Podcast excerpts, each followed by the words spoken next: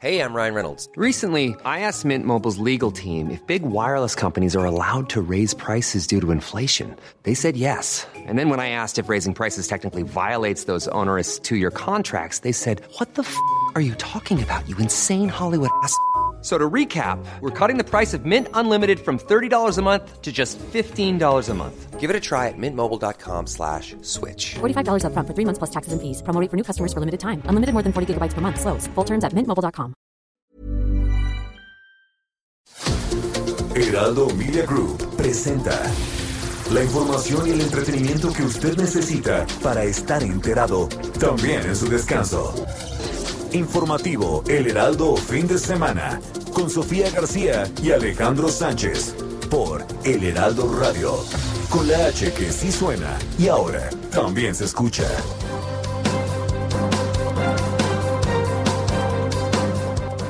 Por cada dosis que, por ejemplo, por acción judicial, por estas sentencias de amparo, se desviara hacia un niño o una niña cuyo riesgo es considerablemente menor, se le está quitando la oportunidad a una persona que tiene un riesgo mayor.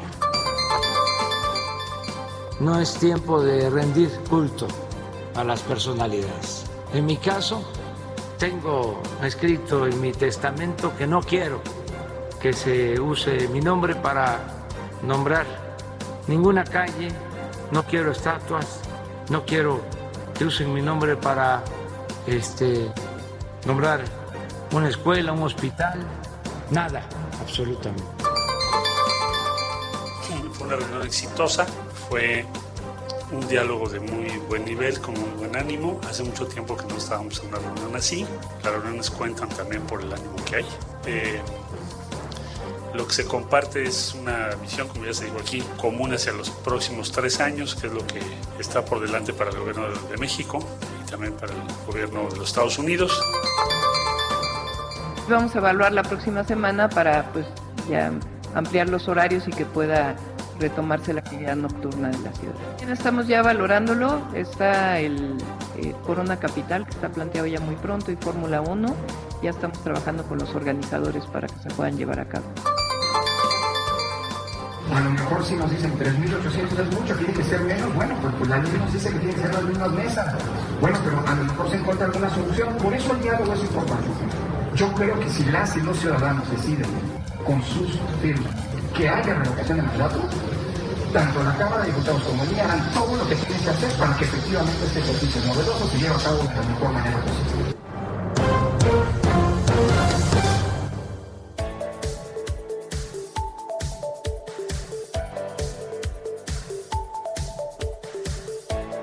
¿Qué tal? Muy buenos días. Son las 7 de la mañana ya con dos minutos de este domingo 12 de septiembre. Cada vez más nos acercamos al 15, a nuestra noche mexicana, en donde seguramente muchos ya están haciendo preparativos, sí, algunos para quedarse en casa, otros con la apertura de nuevos espacios, de restaurantes y, y bares incluso, bueno, pues ya preparando algunos planes. Así que bueno, sea lo que sea, la decisión que usted tome, hágalo siempre con precaución y con las medidas sanitarias necesarias para que no, eh, pues no se siga propagando este COVID que nos tiene de cabeza al planeta. Quédese con nosotros porque nosotros vamos a estar hasta las 10 de la mañana, aquí recuerde todos juntos, en todas las frecuencias de El Heraldo Radio a nivel nacional, de punta a punta en todo el país y más allá de las fronteras. Así que bueno, pues aquí estaremos platicando de todo lo que pasará esta semana. Es una semana interesante, aunque corta por el puente que se atraviesa, pero es una semana muy interesante y por eso le pedimos que se quede con nosotros. Además de que para nosotros, usted lo sabe, lo más importante es usted escucharlo a través de nuestras redes sociales y también de nuestro WhatsApp. Yo soy Sofía García y me da mucho gusto saludarte, Alex Sánchez. ¿Cómo estás? Hola Sofía, muy buenos días a ti y a todo el auditorio que nos escucha a lo largo y ancho del país, incluso más allá de las fronteras, al sur de los Estados Unidos, para llevarle la información más eh, acontecida en las últimas horas, porque la noticia no descansa y los domingos también hay noticias. Y ya que hablamos de festejos, hablemos de uno, pero de un recuerdo de hace 50 años, que tiene que ver con el tema de Avándaro, este gran movimiento juvenil eh, que un día como hoy domingo del 12 de septiembre, pero de hace medio siglo, amanecía ya con un paraje boscoso allá mm, en el Estado de México y 300 mil jóvenes se daban cita y conmocionaban y asustaban a las autoridades federales porque creían que este movimiento podía convertirse en subversivo y atentar contra la paz y la tranquilidad de la nación. 300 mil jóvenes reunidos hace 50 años, pues sí, era para ponerle los cabellos de, punta, sobre todo cuando la población en ese tiempo no era de 127 millones o 130 millones de los que somos ahora había alrededor de 50 millones de habitantes. ¿Dónde la mitad? Eran tres estadios aztecas repletos de chavos que pues se expresaban después de un contexto en el que se había dado el halconazo unos años antes y el 68 también. Entonces, imagínate eh, lo que se convertiría en un evento de carrera de autos deportivo y sin proponérselo de esta forma, terminó en un movimiento de rock and roll que comenzó a ser satanizado, comenzó a ser satanizado por eh, las autoridades. Y no solamente por las autoridades, en el momento de que se fue, fueron pasando los días, los medios de comunicación se encargaron de difundir la narrativa oficial del gobierno federal en turno para que de, ya entonces el presidente Luis Echeverría eh, condenara y uno veía las portadas de los grandes diarios, así como de la alarma, y se decía que movimiento subversivo, sexo, drogas, rock and roll, entre otras cosas, estaban atentando contra la sociedad. Así es, imagínate ese escenario, ¿no? Hace 50 años en donde todos bailaban, fumaban, en sus casas de campaña, ¿no? Lo, todo lo que se llevó a cabo en ese, en ese lugar y cómo se prolongó, ¿no? O sea, el escenario, un escenario que a lo mejor no se hubieran esperado jamás en ese Fueron 12 horas de rock and roll con más de alrededor de 11 bandas, si no mal recuerdo. Y estas 11 bandas, pues, la verdad es que agitaron los ánimos de los chavos, pero solamente para divertirse, porque en realidad no hubo un solo herido. Lo más que estuvo en riesgo se recuerda de quienes hoy todavía pueden contarlo, que lo único que estuvo en riesgo fue el escenario, porque era un, escenario improvisado.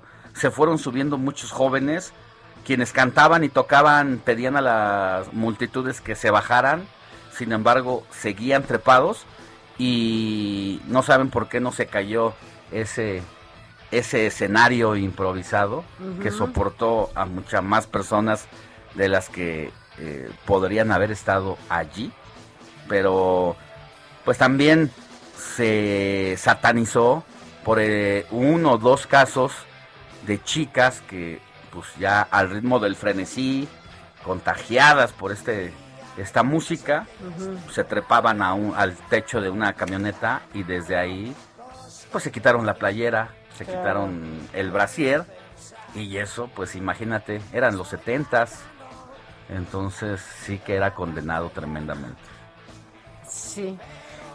Ah, pues de hecho, ah, se hizo canción, ¿no? Y se llamó La Encuerada de Abanda. Lo escuchemos un poco. Y ya me confesó que ya está encuerada de Abandaro, Abandaro. Los que me oigan no deben pensar que estoy tratando de apantallar. Pero lo que les digo es Con la voz inigualable de quién? Pues del mismísimo.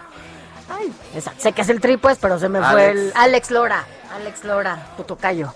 Sí, exacto. Pero bueno, eh, por eso vamos a estar recordando lo que pasó ese día en el transcurso de este espacio informativo.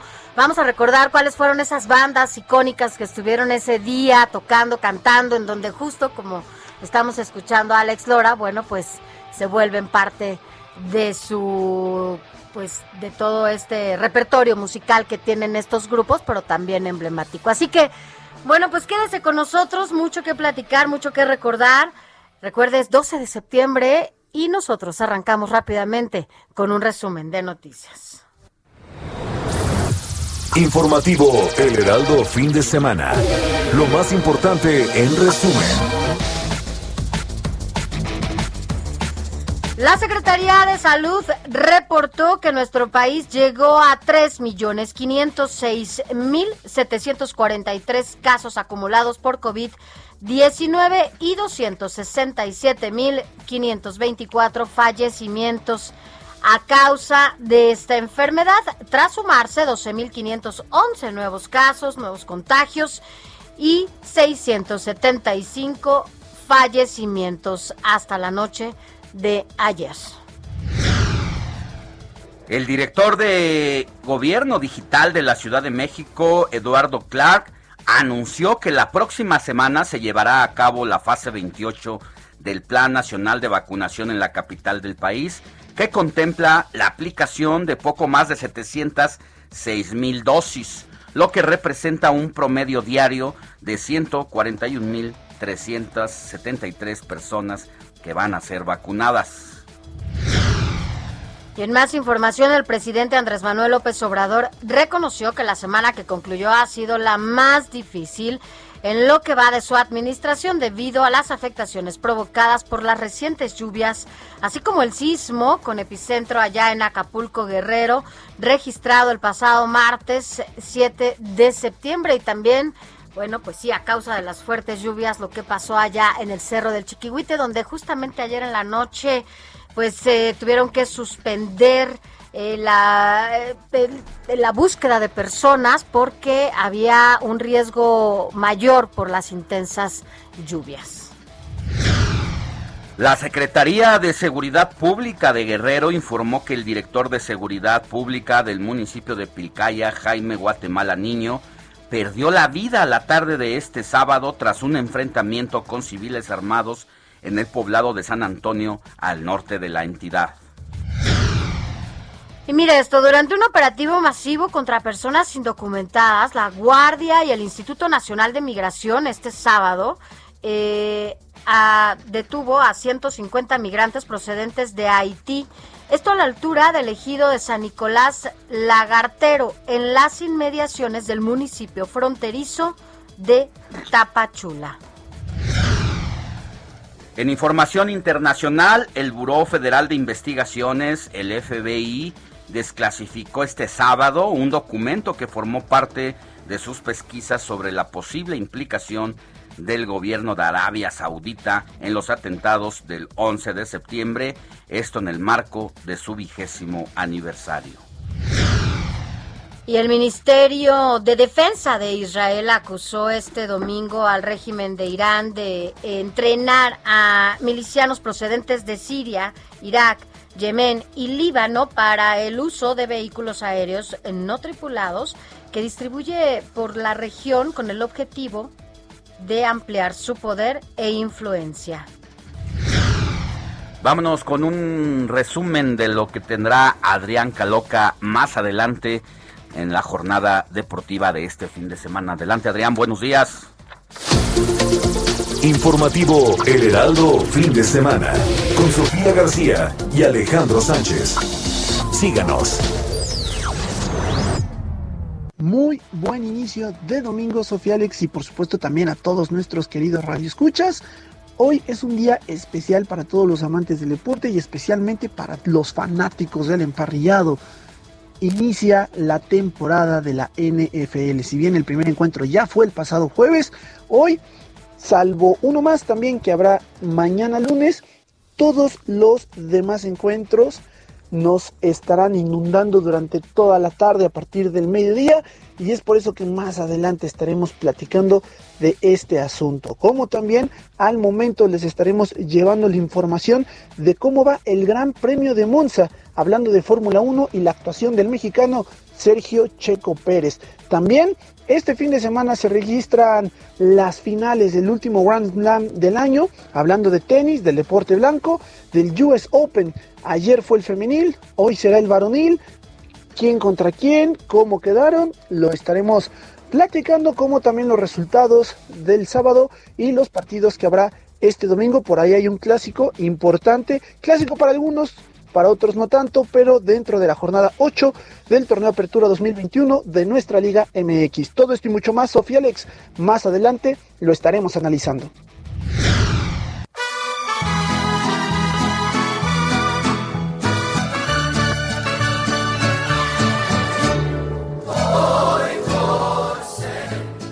Mi Moni Reyes, ¿cómo estás? Muy buenos días. ¿A quién vamos a celebrar el día de hoy? Muy buenos días, Sofi, Alex, qué gusto saludarlos amigos. Pues estamos aquí en la redacción del Heraldo Radio para platicarles a quién le vamos a dar un abrazo en este momento porque está festejando su santo y cualquier acontecimiento importante, como dicen ustedes, cumpleaños, divorcios, etcétera, etcétera. Bueno, pues hoy le damos un abrazo a quien lleve por nombre Dulce. Dulce, qué hermoso, es un nombre de origen latino y su significado es la que es agradable y dulce el origen de este nombre eh, de María, es Dulce de María, hace referencia a los ocho días que tuvieron lugar tras el nacimiento de la Virgen, que fue entonces cuando le impusieron este nombre, Dulce María. Así es que un abrazo a quien lleve este bonito nombre de Dulce, también a Poncio, Albreo, Curonato, Autónomo y finalmente Guido, ¿cómo ven? ¿Cómo ven? Bueno, pues sí, Dulce, Dulce, conozco de una amiga que se llama Dulce, sí hay, eh, pero la cantante también, dice aquí el productor, la cantante Dulce. Así que bueno, pues a todos ellos y a ellas quienes celebran algo especial el día de hoy, un abrazo desde el informativo fin de semana, mi Moni. Muchas gracias. Gracias a ustedes, hasta el ratito. Hasta el ratito para decirte. Volaron cuatro palomas. Informativo El Heraldo, fin de semana, con Sofía García y Alejandro Sánchez. Síganos.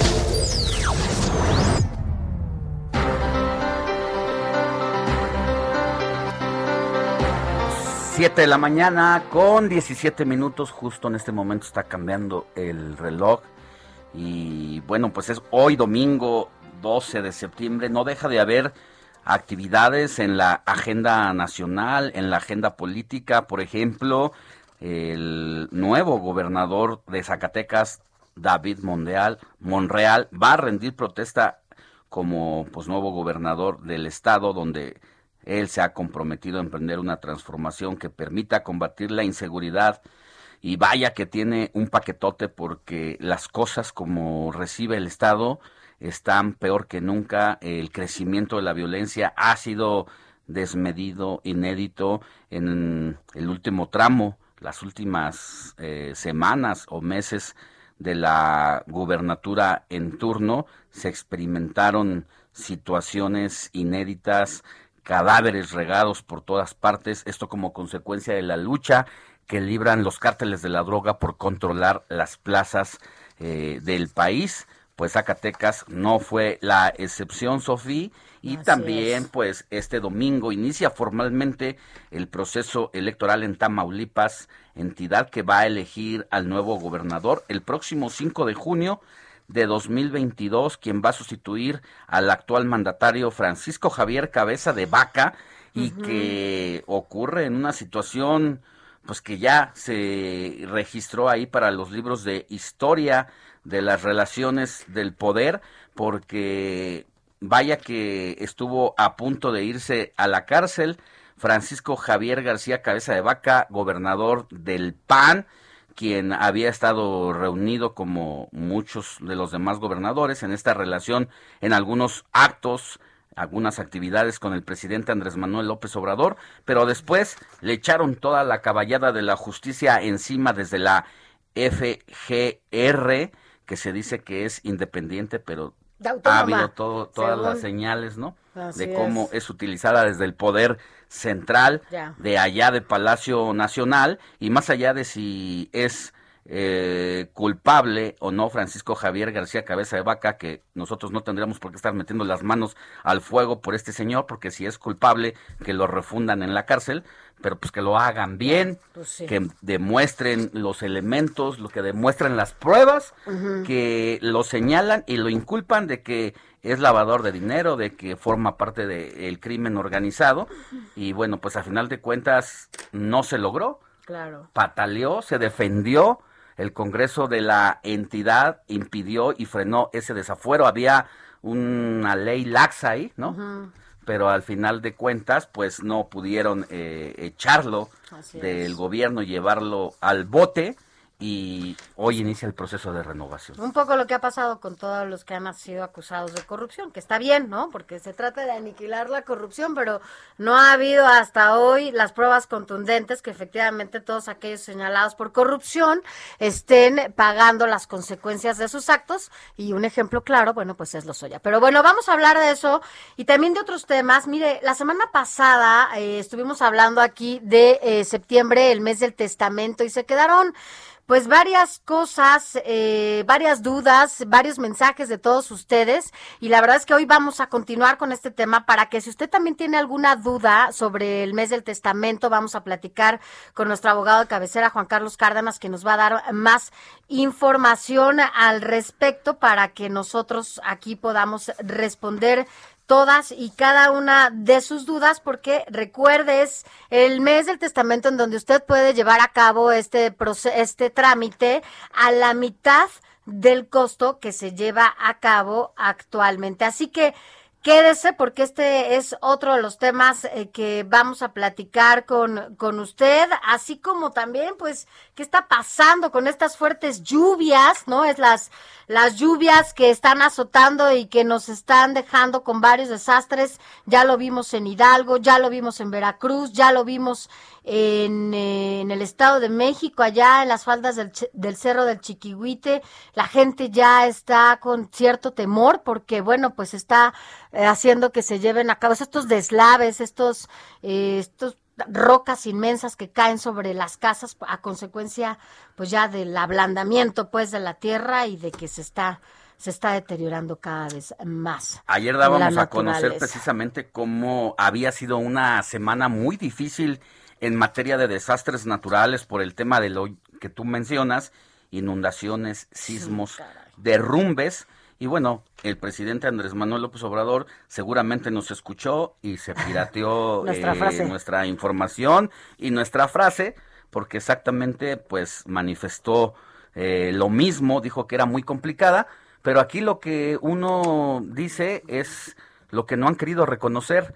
La primera es que por dos frentes, la directora de Protección Civil, Laura Velázquez, está siendo desenmascarada ya que tanto la autoridad federal del CONAPRED dice, yo sí avisé a Protección Civil de lo que podía pasar porque eran y se veían venir lluvias atípicas.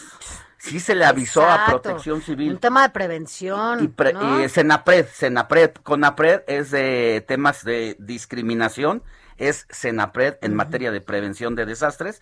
Se lo dice a Protección Civil Protección Civil no lo procesa y se queda ahí y no baja la información. Esto lo dice tanto el gobernador de la entidad del estado de Hidalgo como las autoridades propias locales de protección civil. Y aquí, en medio de todo eso, pues queda exhibida una función funcionaria incapaz de estar en ese cargo y porque prevenir sencillamente no hizo su chamba. Claro. Y mientras tanto, ah, hubo 14 personas que fallecieron en el IMSS porque el agua les subió todavía del cuello, todavía más arriba. Y, eh, las imágenes pues, eran, o sea, tapaban las casas.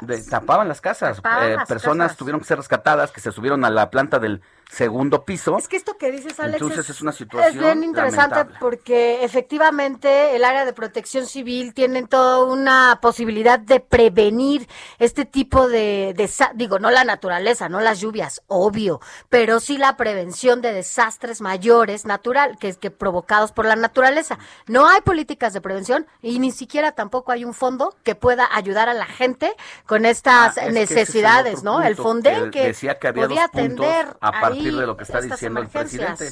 Uno, que precisamente es esta situación de el aviso, y la otra es que el presidente lo lamenta, pero más allá de las lamentaciones, que eso no nos importa, o sea, sí, pero y que sea que sea solidario, pero necesitamos saber en dónde están los recursos del Fonden, para qué se aplicaron y cuánto se está aplicando a, a todas las zonas que han sido azotadas por los desastres naturales, por lo menos del inicio de la segunda mitad de este de este año. Así que hay mucha carnita informativa, mucho de dónde cortar. No se mueva porque regresamos con eso y más de información.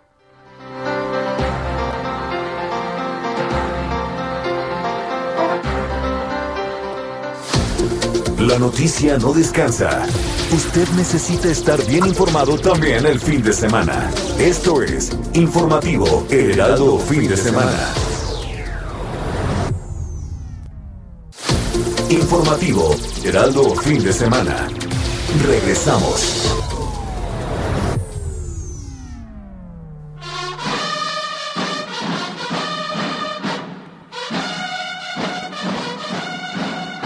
La bandera tricolor surgió después de la independencia.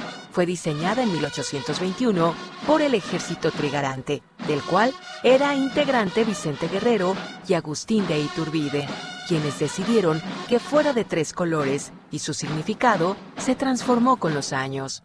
Rojo por la sangre de héroes nacionales que fue derramada por la patria. Verde, que se refiere a la esperanza. Blanco indica unidad.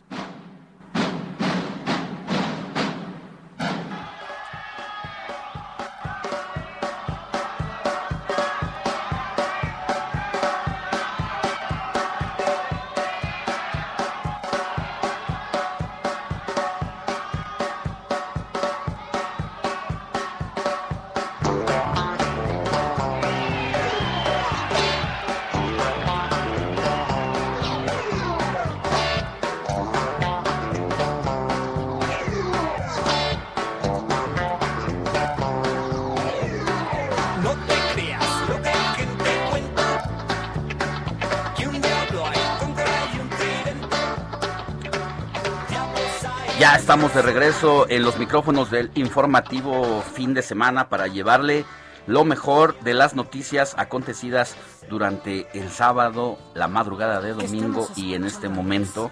Y estamos escuchando, eh, pues precisamente canciones que hicieron historia porque son las que se presentaron allá en el Festival de Avándaro hace exactamente medio siglo. It's a, It's a New Day, otra de las agrupaciones que se volvieron referente por su participación en el Festival de Avándaro y fue la División del Norte, cuyo tema It's a New Day es, eh, fue uno de los más ovacionados en este evento, celebrado el 11 y 12 de septiembre de 1971. ¿Ya habías nacido, Sofi? No, obvio no. ¿Estabas en ¿Tú las entrañas de, No, de ni papá? si- yo creo que ni siquiera estaba yo. ¿O eras un polvo de ni estrellas? siquiera un polvo de estrellas ahí, ni planes ni nada. Pero bueno, pues. Y, y por, por eso se le empezó a conocer popularmente como la división de Avándaro a esta banda. Y nada más como contexto decir que a raíz de este festival, el gobierno federal y pues, sus fuerzas de seguridad se encargaron de impedir que hubiera muchos más eh, eventos como este y el rock and roll se tuvo que llevar y se tuvo que hacer de manera clandestina en ciertos lugares, en ciertos predios.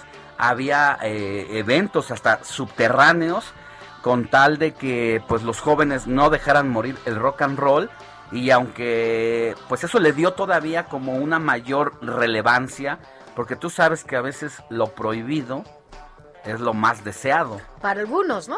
A veces, por eso digo a veces. Sí, sí. Y en el caso de esta música ocurrió.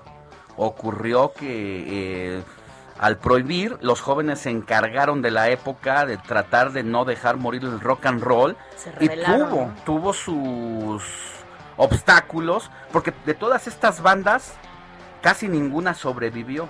Por lo menos con el nombre que llevaban en ese momento, no ocurrió así. Sí, sí como por ejemplo con Alex Lora, pero no con las demás bandas. Muchos de ellos se dedicaron a otras cosas. Eh, estaba escuchando, estaba leyendo ayer un testimonio en el periódico El País Ajá. de una de la uno de los integrantes musicales que tenía mucha eh, posibilidad de ser un, un vocalista exitoso y al final de cuentas no lo logró por todos estos obstáculos y acabó poniendo una rosticería. Mientras otros compañeros suyos pues tuvieron que emigrar incluso a los Estados Unidos u otros países. Pues sí, así las cosas. Nos vas a contar varias de estas historias en el transcurso del, del, del informativo porque, bueno, pues fue un antes y un después, Así ¿no? es. O sea, no hay más, fue un antes y un después. Estaban en un momento, además, los jóvenes rebelándose, ¿no? Ante justamente el poder, ante las imposiciones. Y son siempre estas generaciones, siempre los jóvenes son los que parten la historia y que hacen que todo sea distinto, ¿no? A partir de, de movimientos, de la música, de, de situaciones como las que nos estás contando, que, que, que los poderes, ¿no? Voltean y empiezan a hacer Y- este, y acuérdate este momento que importante. es lo que hemos platicado aquí, que a menudo lo hacemos con Héctor Escalante y sus eh, comentarios acerca de eh, la música y los movimientos eh, sociales. No estoy diciendo subversivos, ¿eh? No, no, no. Estoy diciendo movimientos sociales. sociales de cambio. Que eh, y algunas veces sí, ¿eh? En la, la historia han quedado marcados también los movimientos subversivos, porque no hay un cambio social o un movimiento social que no venga acompañado de música De una referencia de musical, cantantes claro. específicos, de géneros específicos de acuerdo a la época. Y mira, aquí tengo eh, el testimonio de Sergio Queco Figueroa, quien es entrevistado por El País de España y dice que es eh, él es cantante, era cantante de Tinta Blanca, eh, vio nacer, amanecer desde arriba del escenario cuando era un domingo como hoy, 12 de septiembre. Y a los 23 años tenía el pelo chino y oscuro, era flaco, como ahora, con el resto de la banda había pasado los últimos 10 días en una cabaña cercana de ahí y había escrito una canción que tenía que ver relación a este evento. La canción decía más o menos que así, hemos esperado esta ocasión, siente la energía de tu alrededor. Decía la letra que repetía cada cierto tiempo con un grito de Avándaro. Fue algo único y sigue siendo porque nunca ha vuelto a pasar nada parecido, recuerda en su casa. Después del festival, la mayoría de las bandas que tocaron se desintegraron o se fueron a los Estados Unidos porque no había trabajo para ellos en México. Figueroa fue uno de los que dejó la música, intentó seguir tocando, se manifestó ante la residencia presidencial en Los Pinos, hizo una huelga de hambre y probó suerte en Nueva Orleans, pero al final abrió una rosticería y estuvo 20 años sin tocar. Uf. Así que... Después una- de haber sido parte de la historia, ¿no? De, Pues- de, de este país, pero... y pero, algunos pues, cambiaron de género, exactamente, como los Jackie, que eran de... Ajá, de... Tere- Teresa y Ceniza, sus éxitos, eh, pues aquí surgió, como bien dices tú, hay un antes y un después para la música, para el rock and roll, que en México pues estábamos eh, viviendo to- precisamente todas esas consecuencias que habían dejado los movimientos juveniles del 68, no solamente en México, sino en todo el mundo. Las revoluciones eh, sociales juveniles le llamaban, pues en París, en Praga, en todos los, en varios países emblemáticos que pedían estos cambios y reconocimiento a los derechos humanos. Así es, pues escuchemos un poquito cómo me, cómo se llama Alex, lo que estamos escuchando para al diablo se llama, para que recordemos. No.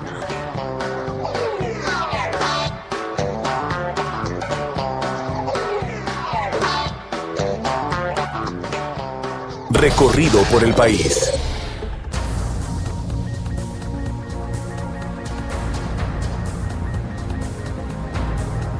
7:38 de la mañana, gracias por continuar con nosotros. Mire, arrancamos este recorrido en el Estado de México, ay, porque usted seguramente fue testigo de todo lo que han padecido, pues la sociedad allá en, en, el Estado de México por las fuertes lluvias, pero sobre todo allá en el Cerro del Chiquihuite, a las faldas, en donde este desbordamiento del cerro provocó, bueno, hasta hoy oficialmente la desaparición de, de 10 personas, la recuperación, eh, los escombros, todo esto ha sido muy lento y será muy lento por el riesgo latente que se vive en ese lugar. Pero para hablar de, de lo que está pasando allá, eh, nos enlazamos contigo, José Ríos, para que nos digas qué pasa. Buenos días. ¿Qué tal, Sofía? Alejandro, buenos días. Los saludo con gusto a ustedes y al auditorio que nos escucha por el Heraldo Radio. Y pues bueno, para informarles que al menos tres personas son las que están identificadas entre los restos de las afectaciones que provocó el deslave del Cerro del Chiquihuite este viernes. Entre estas posibles víctimas se podrían encontrar menores de edad. Esto lo afirmó el subsecretario de Gobierno del Estado de México, Ricardo de la Cruz. A un día del desprendimiento del cerro sobre viviendas de la colonia Lázaro Cárdenas en Tlalnepantla, el funcionario señaló que la información surge de los mismos familiares que reportan la desaparición de los suyos, aunque en un inicio fueron las mismas autoridades quienes confirmaban a más personas bajo las piedras. Vamos a escucharlo. Se ha manejado un número de 10, pero solo tenemos identificadas tres personas que podrían estar ahí. En un primer momento se manejaron 10 por unas sencillas había gente que vivía en estos cuadrantes que no había sido comunicada con sus parientes. Sin embargo, hoy solo hay tres personas que no hemos tenido contacto y que la familia está en el puesto de comando con nosotros y está siendo atendido por el municipio, por el Estado y la Federación. En cuanto al número de víctimas, compañeros, aún se tenía un saldo de una persona fallecida hasta la noche de ayer y otra lesionada que se encuentra estable, mientras que las autoridades aún realizan labores de inspección de la zona para determinar las causas de este derrumbe. En el segundo día de labores, los vecinos y civiles de distintos puntos de la región acudieron para ayudar perdón, a los rescatistas de las corporaciones oficiales. También resaltó la solidaridad de personas quienes llevaron alimentos y víveres para apoyar a estos, así como a los afectados del derrumbe. Sin embargo, pues bueno, en el transcurso de las horas, las autoridades estatales y federales notificaron a los civiles a no acudir a este punto debido al gran riesgo que representa. Vamos a escuchar de nuevo al funcionario. Hoy todavía se ven grietas en algunas de las caras de la ladera. Ingenieros y especialistas del Centro Nacional de Prevención de Desastres a nivel federal la han corroborado. Ingenieros particulares, gente del Colegio de Ingenieros y por supuesto el gobierno de los del Estado de México, de la Federación y del municipio. Asimismo, compañeros, autoridades junto con notarios públicos también comenzaron la evacuación de las viviendas aledañas al punto del desastre, lo que también permitirá avanzar en los trabajos que se llevan a cabo en la zona sin que exista hasta el momento una fecha determinada para el regreso de los afectados ante esta situación. Por último, las autoridades recordaron que se han instalado cinco refugios temporales por parte del municipio. Sin embargo, hasta la noche de ayer sábado no han sido utilizados por algunos habitantes porque, pues bueno, la mayoría de ellos decidieron irse con sus familiares o amigos. Ese es el informe que les tengo desde el municipio de Tlalnepantla, Estado de México. Buen día. Gracias, José. Y mire, nada más recordarle a quienes nos escuchan que ojalá podamos eh, sumar esfuerzos porque toda esta gente, toda la gente que estaba aquí en las faldas del cerro, bueno, pues imagínense, perdió su casa, perdió todo y ya se han... Eh, entiendo allá en el Estado de México, ahorita se lo damos a conocer, eh, ya hay centros de acopio para que usted pueda llevar víveres, para que podamos llevar agua, para que podamos llevarles ropa, cobija, no tiene nada esta gente, se quedó en la nada, sin casa y sin nada. En la parroquia del Sagrado Corazón de Jesús, en la colonia Lázaro Cárdenas, que es esta colonia justamente donde se desbordó el, el bueno, que las piedras cayeron. Pero en la segunda, en la segunda sección, ahí podemos llevar cosas, llevemos agua, llevemos cobijas, llevemos ropita para, para las, no sabemos cuántas niñas y cuántos niños están desprotegidos ahorita, para la gente adulta, ayudemos, mire, los mexicanos siempre hemos sido muy solidarios en temas y en momentos difíciles, están en albergues también muchas familias porque hay la posibilidad de otro desbordamiento. Entonces, sí creo que es momento de, de eslave, es momento de, de sumar, de ayudar y de que en la medida de nuestras posibilidades, pues llevemos algo, ¿no? Y ayer yo veía las imágenes precisamente de familias, de amas de casa y mujeres eh, que trabajan, pero que también se hicieron un espacio no solamente para atender a su familia, a su propia familia que sí tiene, lo tiene todo, muchos viven cerca de la zona, otros han venido de lejos, cazuelas enormes de arroz, de huevos cocidos, de guisados, que fueron y se instalaron ahí para ayudar tanto a los rescatistas como a la gente que pues ha tenido que ser evacuada de sus casas. Algunas son como 80 familias que no han perdido la casa, pero han tenido que salir porque las rocas están amenazantes en torno Para a su casa, a su vivienda. Ay Dios, pues ayudemos, ayudemos que siempre que también hemos necesitado, ¿no? Ya pasó en el 2017 y en el 85 que en algún momento alguien nos ayude, pasa. Y siempre, ¿sabes qué, Alex? Ese, a- ese ayudar a alguien, a alguien, ¿eh? Que no sabemos quién sea, siempre es bueno y, y hace bien también Así a uno es. mismo, se siente bien. Así que hagámoslo y sumemos por ellas y ellos que están en estos albergues. Y bueno, vamos a cambiar de escenario, pero lamentablemente no cambiamos la triste historia de la tragedia, porque en Guerrero también hay desesperación, hay damnificados por el sismo en Acapulco, y quien tiene todos los detalles es Carla Benítez, nuestra compañera corresponsal allá en la entidad. Carla, muy buenos días. Hola Alejandro, hola Sofía, un saludo a su auditorio. Pues como les comento que a cuatro días del terremoto de 7 puntos en Acapulco el número de damnificados aumentó considerablemente. Aunque hasta ahora son 40 los municipios de Guerrero los que presentan daños, es Acapulco el que mayor número de daños acumula principalmente en el rubro de viviendas. Uno de esos casos es el fraccionamiento Pedregal de Cantaluna en la zona poniente del municipio, donde hay 600 familias damnificadas. ¿Les parece si escuchamos parte de los testimonios que recabamos en el lugar?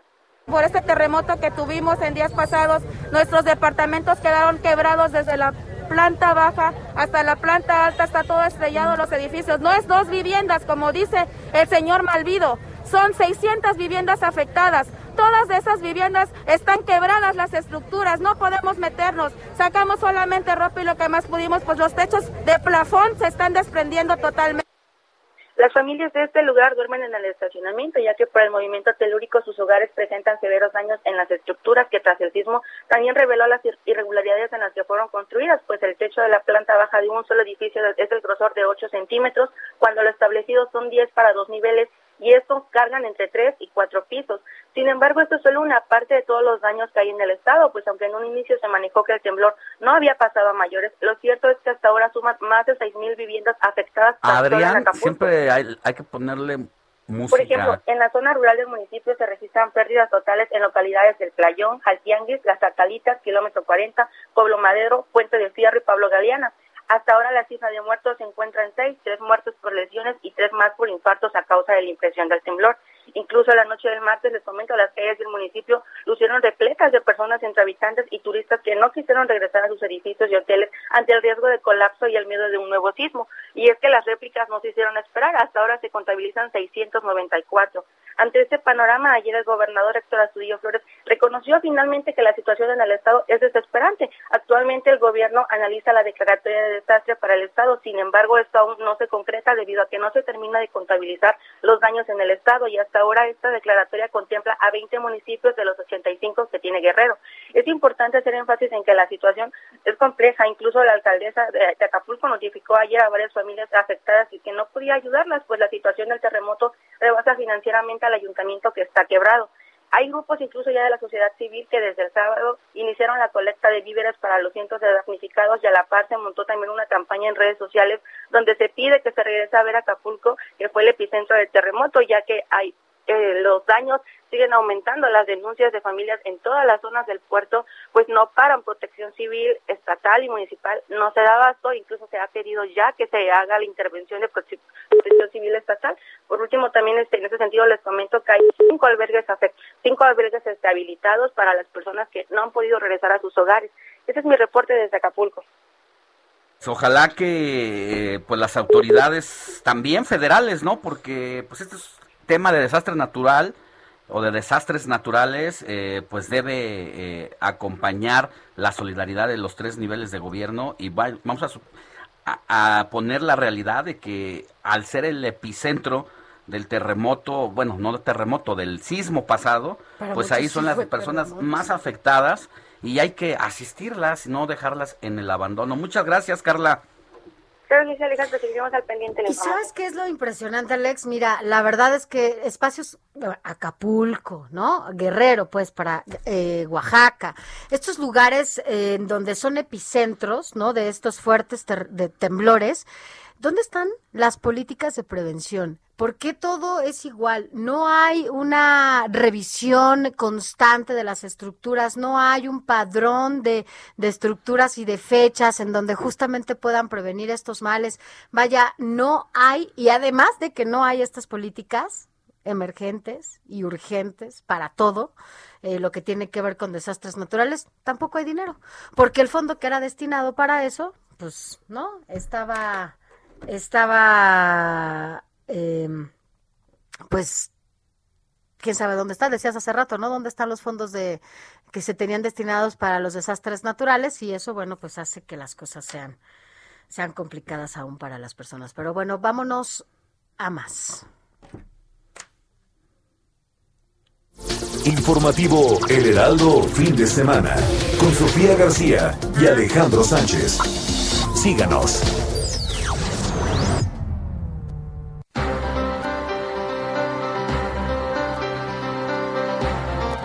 7.50 de la mañana, gracias por continuar con nosotros. Alex, no, hemos- no hemos dado nuestro WhatsApp hoy para que la gente se ponga en comunicación con nosotros Oye. y sobre todo nos digan, pues, qué está pasando ahí por sus... Y hay, hay Entidades. muchas personas que ya no les tenemos que dar el WhatsApp, ahorita lo voy a decir, pero ya nos escriben de manera muy, muy fiel. Ajá. Buen domingo, Sofi, Alex, suerte y bendiciones para todos. Ya andamos trabajando. Soy Juan Carlos Martínez. Ayer también se nos quedaron muchos. Vamos a leer algunos de los de ayer. Buen fin de semana, Soli, So- Sofi, Alex. soy un solecito. Un gusto escucharlos. Muchas bendiciones y que nos vaya bien a todos. Así es. eh, saludos, Sofía y Alex. Esa está buena. La de Astra. Ajá, dice, ahora sí, ya bien vacunado con Astra Cínica, digo, Seneca. Chintólogos, generación Timbiriche 4049. Un abrazo, chavorruco, soy Jesús Díaz de Escapozalco y no me dolió el piquete. ¿No te dolió el piquete? No, bueno, dicen que la segunda ya, bye, ¿no? Ya no, ya no se siente. Entonces, bueno, pues ya qué bueno que no te dolió. Dice, pero AstraZeneca, es que es la que más memes tuvo. que Si más hay tumbó. una vacuna que tuvo Es la memes, que más pues, tumbó a vacunados, ¿verdad, Sofi? Sí, pues que me digan a mí, Así no me tumbó lo que le sigue. Me pasó un tráiler en sí. Ah, Pero bueno. Adrián Caloca, Deportes. Se ha detectado una amenaza.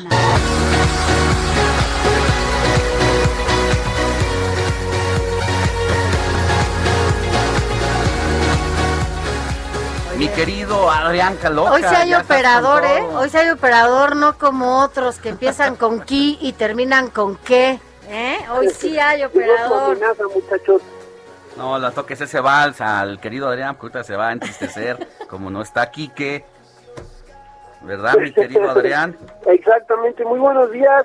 O están juntitos, o están juntitos. pas- eh, se fueron de reventón. Ah, muy bien, muy bien. Bueno, ya el sábado, el sábado que, que voy, ahí lo, lo estaré saludando al querido Quique, pero ¿quién está en cabina, muchachos? Está, No, el- hombre, mira, está Javi y está Miguel. Por Ah, eso digo que sí hay operador. Perfecto, un abrazote entonces a los dos. Pues hay muchísima información deportiva este día porque, bueno, nada más recordando los encuentros que tuvimos el día de ayer en la jornada sabatina de la Liga MX, nada más fueron tres los encuentros de, de ayer, insisto, en donde pudimos ver al América en la noche derrotar por la mínima Ah, bueno, no, 2-0 quedó al final eh, frente a Mazatlán, perdón, 2-0 con un gol polémico el segundo.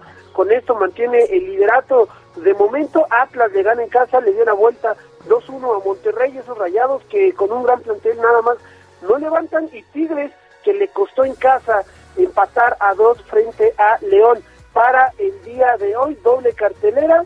este domingo eh, a las 5 de la tarde. Normalmente juegan a mediodía, pero lo retrasaron a las 5 de la tarde. Pumas contra Chivas en Ciudad Universitaria, lo platicábamos ayer, Sofi, un duelo el más atractivo por lo menos, no obviamente con historia, este y a las 7 de la noche terminando es el otro partido de hoy, que es el Necaxa visitando al Querétaro. O sea que tus dos equipos, Sofi, juegan el día de hoy, ¿cómo ves? ¿Cómo ves, Alex? Pues mi querido Adrián, nada más que, a ver, dinos por favor, porque a Sofi no le quedó claro, ¿quién va en el liderato? Las poderosas águilas del América, Alex. ¿Quién, perdón? Es que no, no El. América. Yo de eso.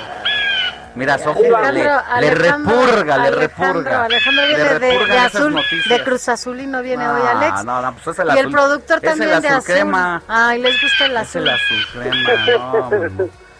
No, esa, es. yo sé que le repurga a la Sofi, pero... No, no son tan importantes pues para ni mí, modo, o sea, ni tampoco, modo, no, que- ah, que- ya se debe haber acostumbrado.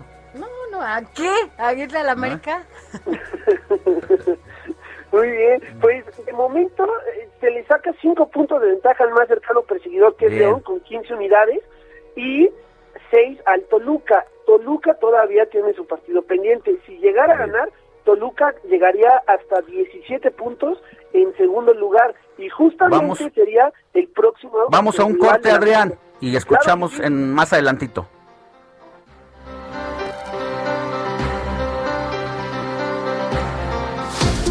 La noticia no descansa. Usted necesita estar bien informado también el fin de semana. Esto es Informativo Heraldo Fin de Semana. Informativo Heraldo Fin de Semana. Regresamos. En Soriana celebramos dando el grito del ahorro. Por eso aprovecha que en todos los moles Doña María compras uno y te llevas el segundo al 50% de descuento. Sí, el segundo al 50% de descuento. Soriana, la de todos los mexicanos. A septiembre 12, aplica restricciones. Aplica en Hiper y Super. Noticias a la hora.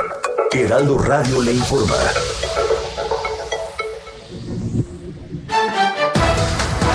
Ocho de la mañana en punto. La próxima semana se llevará a cabo la fase 28 del Plan Nacional de Vacunación en la Ciudad de México, que contempla la aplicación de alrededor de 706 mil dosis desde la fase 21.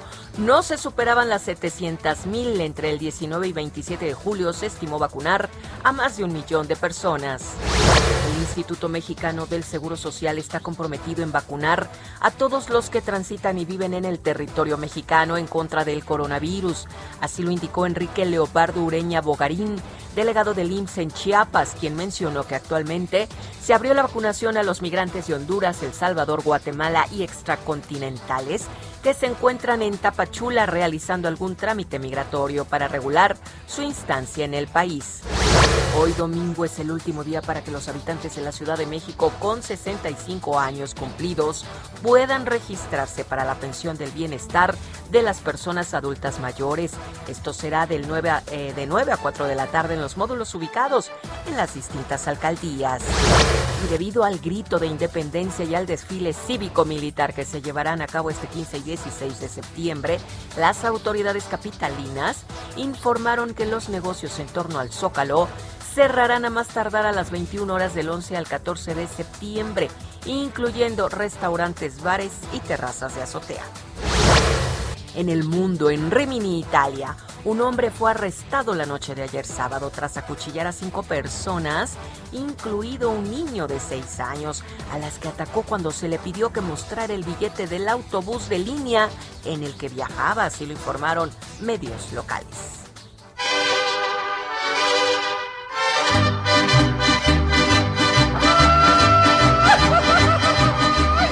El encuentro internacional número 28 del mariachi La Charrería se lleva a cabo del 10 al 19 de septiembre en formato híbrido. El evento se transmite a través de redes sociales en 45 países de los cinco continentes. Entre los más de 30 eventos que integran el programa destaca la realización de cinco serenatas con mariachi que se grabaron ¿En dónde? En Jalisco. Para mayor información del programa, visitar el sitio www.mariachijalisco.com.mx y también en redes sociales oficiales. ojos de papel volando a todos, diles que sí. 8 de la mañana, 3 minutos. Les invitamos a que sigan escuchando el Heraldo Radio, el informativo El Heraldo fin de semana con Sofi García y Alex Sánchez. Le informó Mónica Reyes.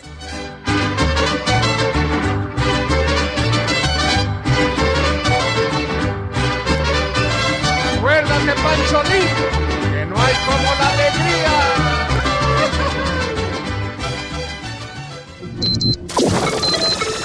Esto fue Noticias a la Hora.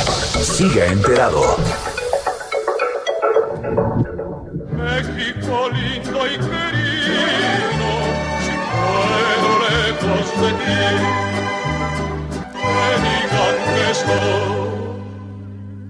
El escudo nacional está representado por una águila devorando una serpiente parada sobre un nopal. El ave simboliza el carácter fuerte de los mexicanos y el reptil representa al enemigo. Se incluyó el nopal porque es una planta característica de nuestra nación.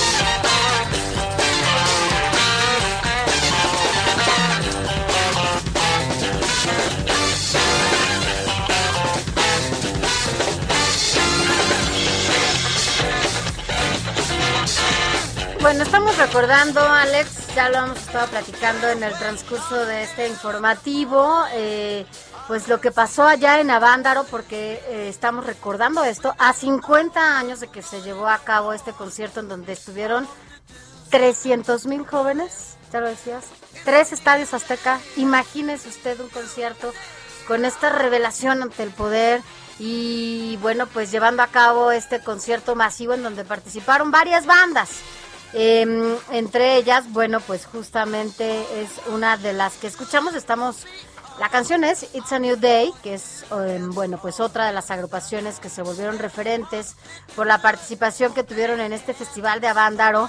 Y fue la División del Norte, cuyo tema de It's a New Day fue de los eh, más, más celebrados, más ovacionados en ese evento que se llevó a cabo, por eso lo estamos recordando, en un día como hoy y un día como ayer, que fue 11 y 12 de septiembre, pero de 1971.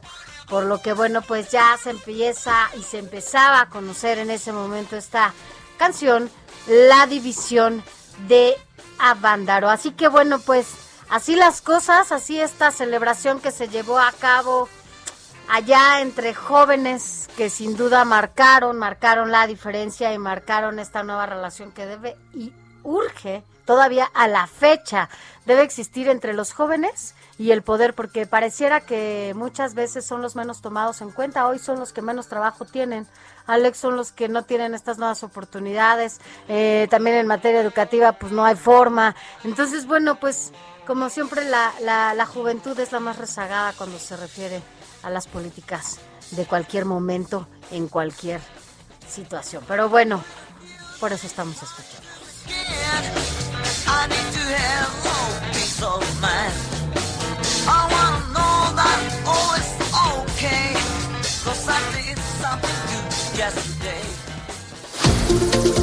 Informativo El Heraldo, fin de semana.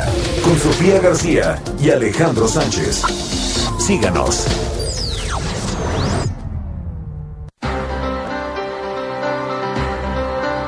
Este domingo 12 de septiembre de 2021, eh, pues tomará protesta en la gubernatura de Zacatecas David Monreal como nuevo gobernador de la entidad y donde se ha comprometido a emprender una transformación, sobre todo que permita combatir la inseguridad. Y quien está Allá, por parte del Heraldo Media Group, es nuestro compañero periodista Alejandro Cacho, usted lo conoce, titular de República H, todos los días de 8 a 9 de la noche por los micrófonos aquí del Heraldo Radio y por el Heraldo Televisión, y quien emprendió el proyecto de Ruta 2021, que pues precisamente tuvo que ver antes que nadie con toda la información relacionada a lo que hoy ya es un hecho. Tocayo, buenos días, estás allá y serás testigo de esta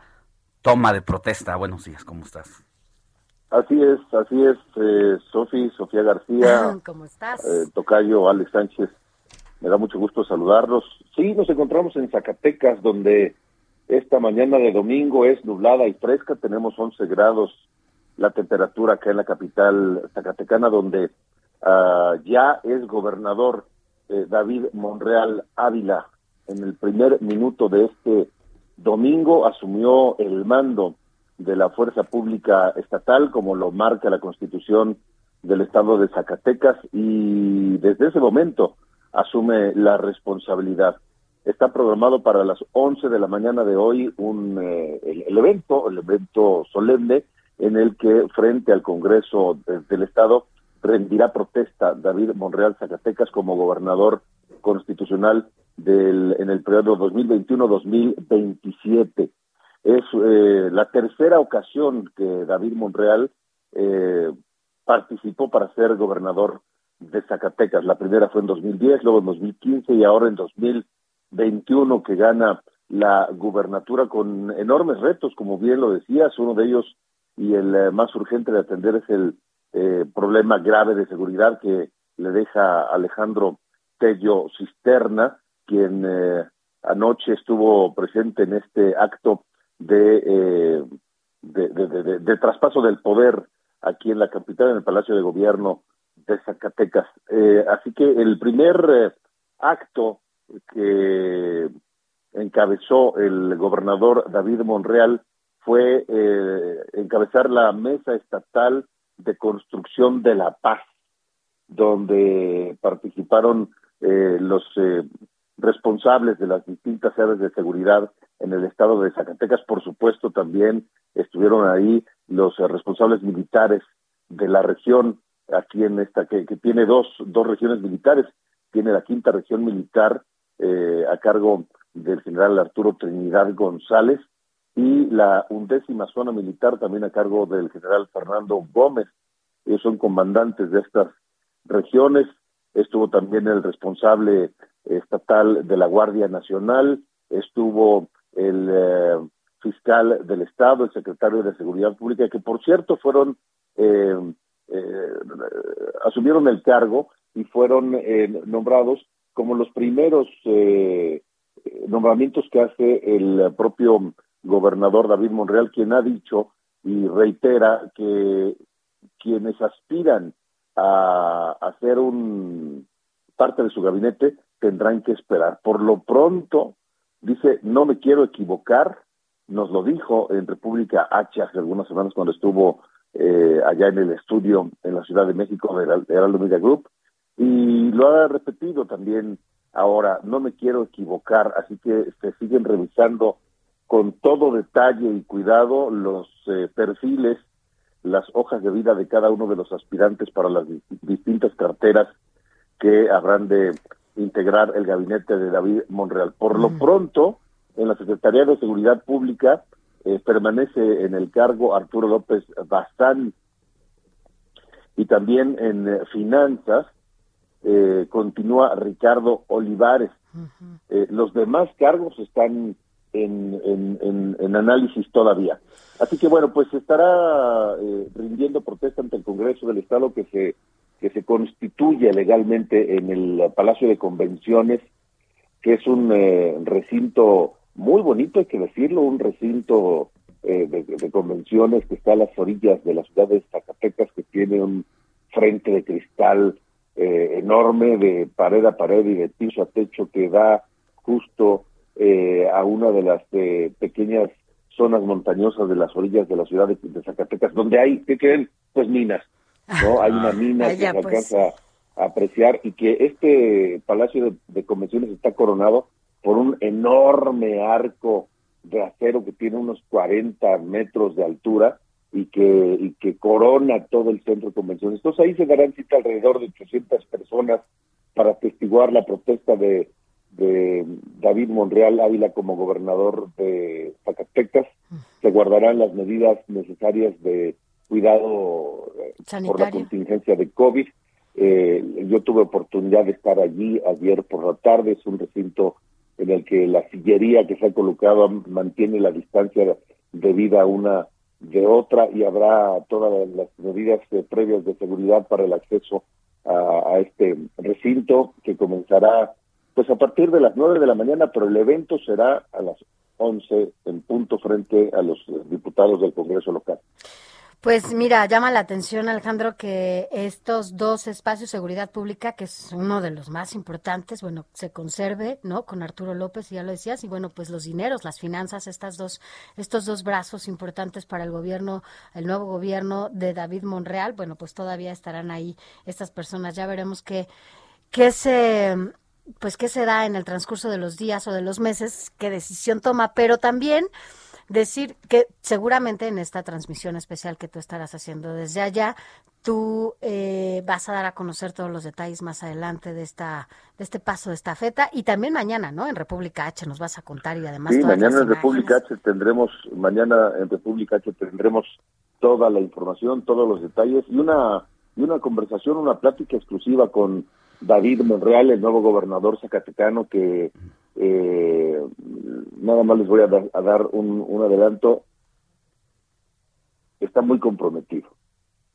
Está muy comprometido y sabe del peso que representa su llegada a la gubernatura de Zacatecas para los zacatecanos. Aquellos que tienen esperanza en que haga una buena eh, gestión, eh, le pregunté, ¿esa, ¿esa esperanza y esa ilusión pesan? Hubo un silencio y ya no les voy a decir más. Veanlo mañana en República H. A partir de las 8. Pues te estaremos sintonizando, Tocayo, y nada más decir que este esta entidad en la que tú te encuentras y este triunfo de David Monreal, pues representa uno de los 11 de Morena, de las 15 gubernaturas que se eh, celebraron este junio y que pues al PRI Morena le arrebató ocho estados, entre ellos Zacatecas precisamente. Así es, así es. Este, y David Monreal, no solamente por el tema de la seguridad pública, enfrentará un enorme reto, sino también por el tema financiero. Zacatecas está prácticamente en quiebra, las finanzas zacatecanas, y ese es el escenario que va a enfrentar, o que enfrenta ya David Monreal Ávila. Tocayo, pues muchas gracias, te mandamos un abrazo, cuídate mucho y mañana Igualmente. ya sea que te sintonicemos o te veamos por televisión, De la, cualquiera de las dos formas, se cacho, te vamos a estar ahí. ya sea por radio o por Te televisión. mando un abrazo, muy Igualmente escucharte. para los dos. Abrazo, Gracias. Tocayo. Gracias. Informativo El Heraldo fin de semana con Sofía García y Alejandro Sánchez. Síganos.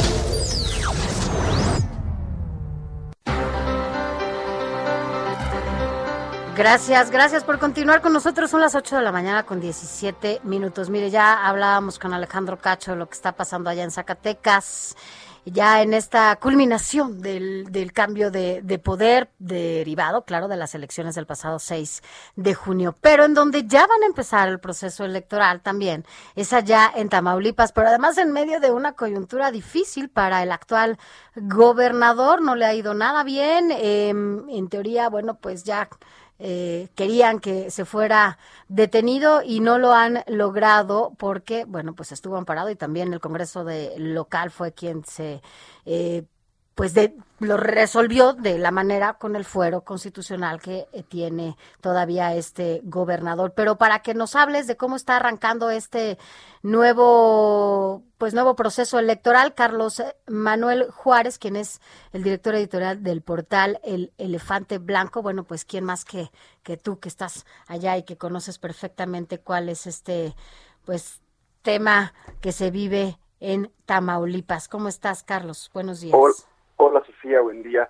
Pues justamente hoy comienza el proceso electoral, eh, pues eh, con miras al 5 de junio de 2022, que es la elección, el día que será la elección a gobernador de Tamaulipas, en donde, bueno, un estado eh, que fue gobernado eh, por el PRI 80 años, hace cinco años y medio eh, lo empieza a gobernar el PAN a través de Francisco García Cabeza de Vaca, y pues hoy está, digamos, en la, justo como dices, en la polémica, porque el gobernador está acusado por la Fiscalía General de la República, hay un, un desafuero que fue aprobado a nivel de la Cámara de Diputados federal, pero a nivel estatal el Congreso eh, no decidió homologar ese, esa declaración de procedencia, y bueno, pues estamos en este momento en el que la Suprema Corte de Justicia decidirá si el gobernador tiene fuero y si no tiene fuero, pues bueno, est- estará eh, tendrá que entrar la Fiscalía General de la República pues a detener eh, en su caso.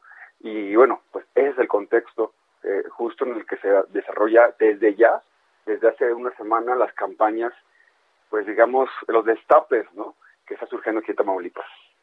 La verdad es que es una situación atípica la que se vive allá, en una situación inédita por todo este contexto y creo que vale la pena destacar que Tamaulipas en- y sus últimos gobernadores, yo creo que como en ningún otro estado, es que han estado pues bajo investigaciones y algunos eh, pues ya con la orden de ejecución policial encima está Eduardo eh, está uno detenido y está Burs también que fue detenido en el exterior y la solicitud de extradición a México es una es respecto a las demás entidades del país muy sui generis por eso. Exactamente. Bueno, Tamaulipas tiene tiene preso al exgobernador Tomás Yarrington, tiene preso al Eugenio. digamos, a, a su sucesor que es Euge- Eugenio Hernández Flores y, y, bueno, el único que se ha librado de acusaciones, que sí las tuvo, pero que no fueron a más, fue el gobernador Manuel Cavazos Lerma y eh, también eh, recordar Egidio Torre Cantú, que fue el último gobernador, eh, digamos, periodista. Eh, pues bueno, él también no tiene ninguna acusación en contra. Eh, sí, es un, es un eh, pues, elemento a hacer memoria dentro del electorado y también mencionar, bueno, pues Tamaulipas, a pesar de que en los últimos pues, año, año y medio, inclusive el mismo presidente López Obrador lo ha dicho en entrevistas en la mañanera, eh, es que Tamaulipas ha mejorado en varios índices de percepción eh, de delitos. Sin embargo, pues bueno, lo que se, lo que se ha vivido este año con dos masacres, con eh, otra vez enfrentamientos muy duros en Nuevo Laredo, en Reynosa, eh, y bueno, esta tregua que fue como fue una tregua pues convocada desde el grupo delincuencial del cártel del Golfo hacia sus integrantes para ya no generar más violencia, pues obviamente enmarca eh, pues todo lo, complicado. Y también pues eh, mencionar en la última elección, en la, en la pasada, en la, eh, pues bueno, Morena eh, se puso como primera fuerza ya electoral en Tamaulipas después de que lo que hablábamos de, este pues rápido transitar entre PRI, eh, PAN eh, ahora, pero Morena en la pasada elección pues le arrebató el control del Congreso estatal al gobernador y, y también pues bueno vemos qué pasa porque ya hay bastantes cuatro por lo menos cuatro candidatos o hasta ocho de una lista ampliada pues de que quieren ser eh, candidatos a gobernadores Sí, ya decía ayer precisamente Mario Delgado haciendo el llamado a quienes aspiraran a llegar al poder allá en Tamaulipas que fueran registrándose, pero que eh, va a salir dentro de todos los que levanten la mano eh, el mejor posicionado con base en encuestas, estas encuestas siempre tan sospechosas y tan muy manejadas desde adri- adentro de Morena, pero ese será el método. Carlos. así es vino vino Mario Delgado Las el- encuestas eh, a modo. Vino Mario Delgado a Tamaulipas y anunció estas encuestas espejo, con una encuesta líder, dos espejo. Y bueno, pues por ahora, eh, pues les puedo decir, el doctor eh, y senador Actualmente Américo Villarreal es uno de los aspirantes. De Morena también está la alcaldesa de Reynosa, Maki Ortiz, que hace seis meses era panista. Que, que ahora- ajá, que ahora ya se fue a que, Morena. bueno, o sea, primero fue, fue en avanzada el hijo, ¿no? No, no, no. Exactamente, primero fue, prim- primero fue el hijo. Que además es la más candidato. fuerte, ¿no? Entiendo que Maki es la que suena más. Pues yo creo que aún no ha salido a hacer campaña, eh, digamos, eh, o a reunirse en otros lugares que no sea su municipio. Creo que se tendrá que esperar si es una, una un perfil muy Una fuerte. Seis elecciones eh, que ha, ha ido a las urnas y ha ganado. Entonces, eh, eso en contra de candidatos, del resto de los candidatos que ha ido a elecciones una o dos veces, pues bueno, también eh, eso me imagino, supongo yo, que es parte de la evaluación que harán, ¿no? Ya. Ajá. No, y, y nada más comentarles por el lado del PAN, porque también, es, eh, pues bueno, el gobernador solamente tiene dos candidatos, bueno, tres, vamos a decir. Eh, primero, el secretario general de gobierno, César Verástegui, buena mano derecha del gobernador, el más cercano a su grupo político. Luego está el alcalde de Tampico, Jesús Nader, que ha sido reconocido como mejor alcalde, de acuerdo a varias mediciones. Y también está eh, Sí. el diputado federal Gerardo Peña, otro persona muy cercana. Pues hay que seguir de cerca esta elección, Carlos, y nosotros vamos a estar platicando contigo para que nos digas, nos digas cómo va, cómo va el panorama y bueno, pues veamos, veamos cómo, cómo le va al final a- al actual gobernador. Gracias, Carlos Manuel Juárez. Sofía Alejandro, muchas gracias Director editorial del portal El Elefante Blanco. Será una elección, como lo dices, muy especial porque además, bueno, pues al gobernador no le ha ido nada bien, sin embargo, solo recordar las mega manifestaciones que se provocaron, ¿te acuerdas? Cuando el tema del desafuero. Entonces, hay un contraste de opiniones allá, pero veremos, pero el Congreso lo ganó Morena, así que bueno, vamos a una pausa, no se vaya. Seguimos.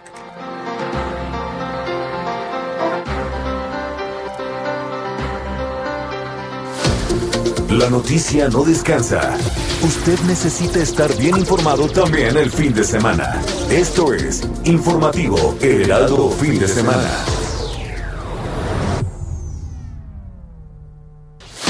Informativo Heraldo Fin de Semana. Regresamos. Soriana celebramos el mes más mexicano. Aprovecha el codillo de cerdo a 54.90 el kilo o la cabeza de cerdo a 39 pesos el kilo y el menudo de res a solo 84 pesos el kilo. Soriana, la de todos los mexicanos. A septiembre 13, aplican restricciones. Aplica en Hiper y Super.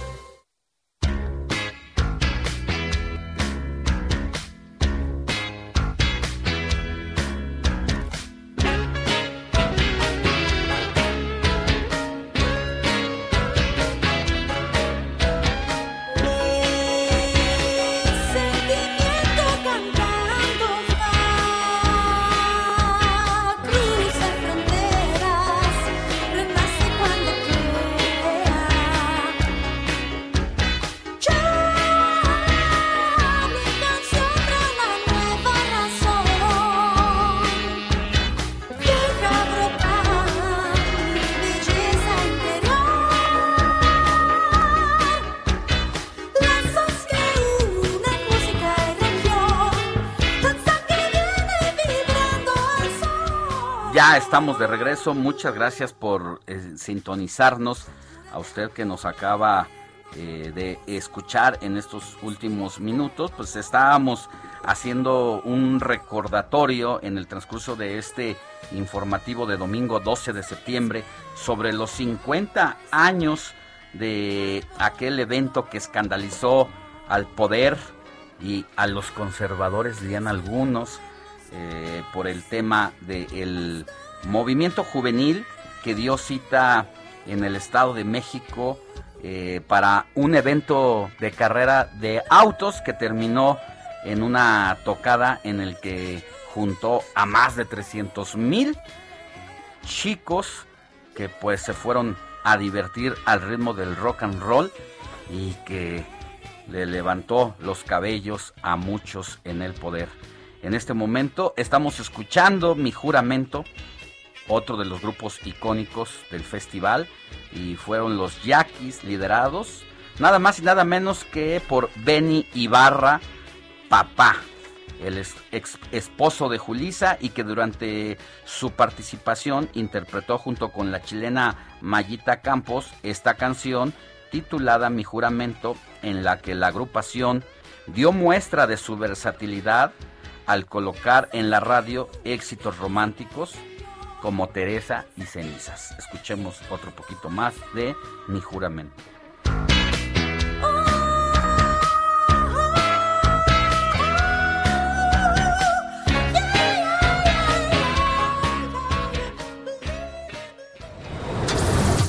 Tu consejero legal.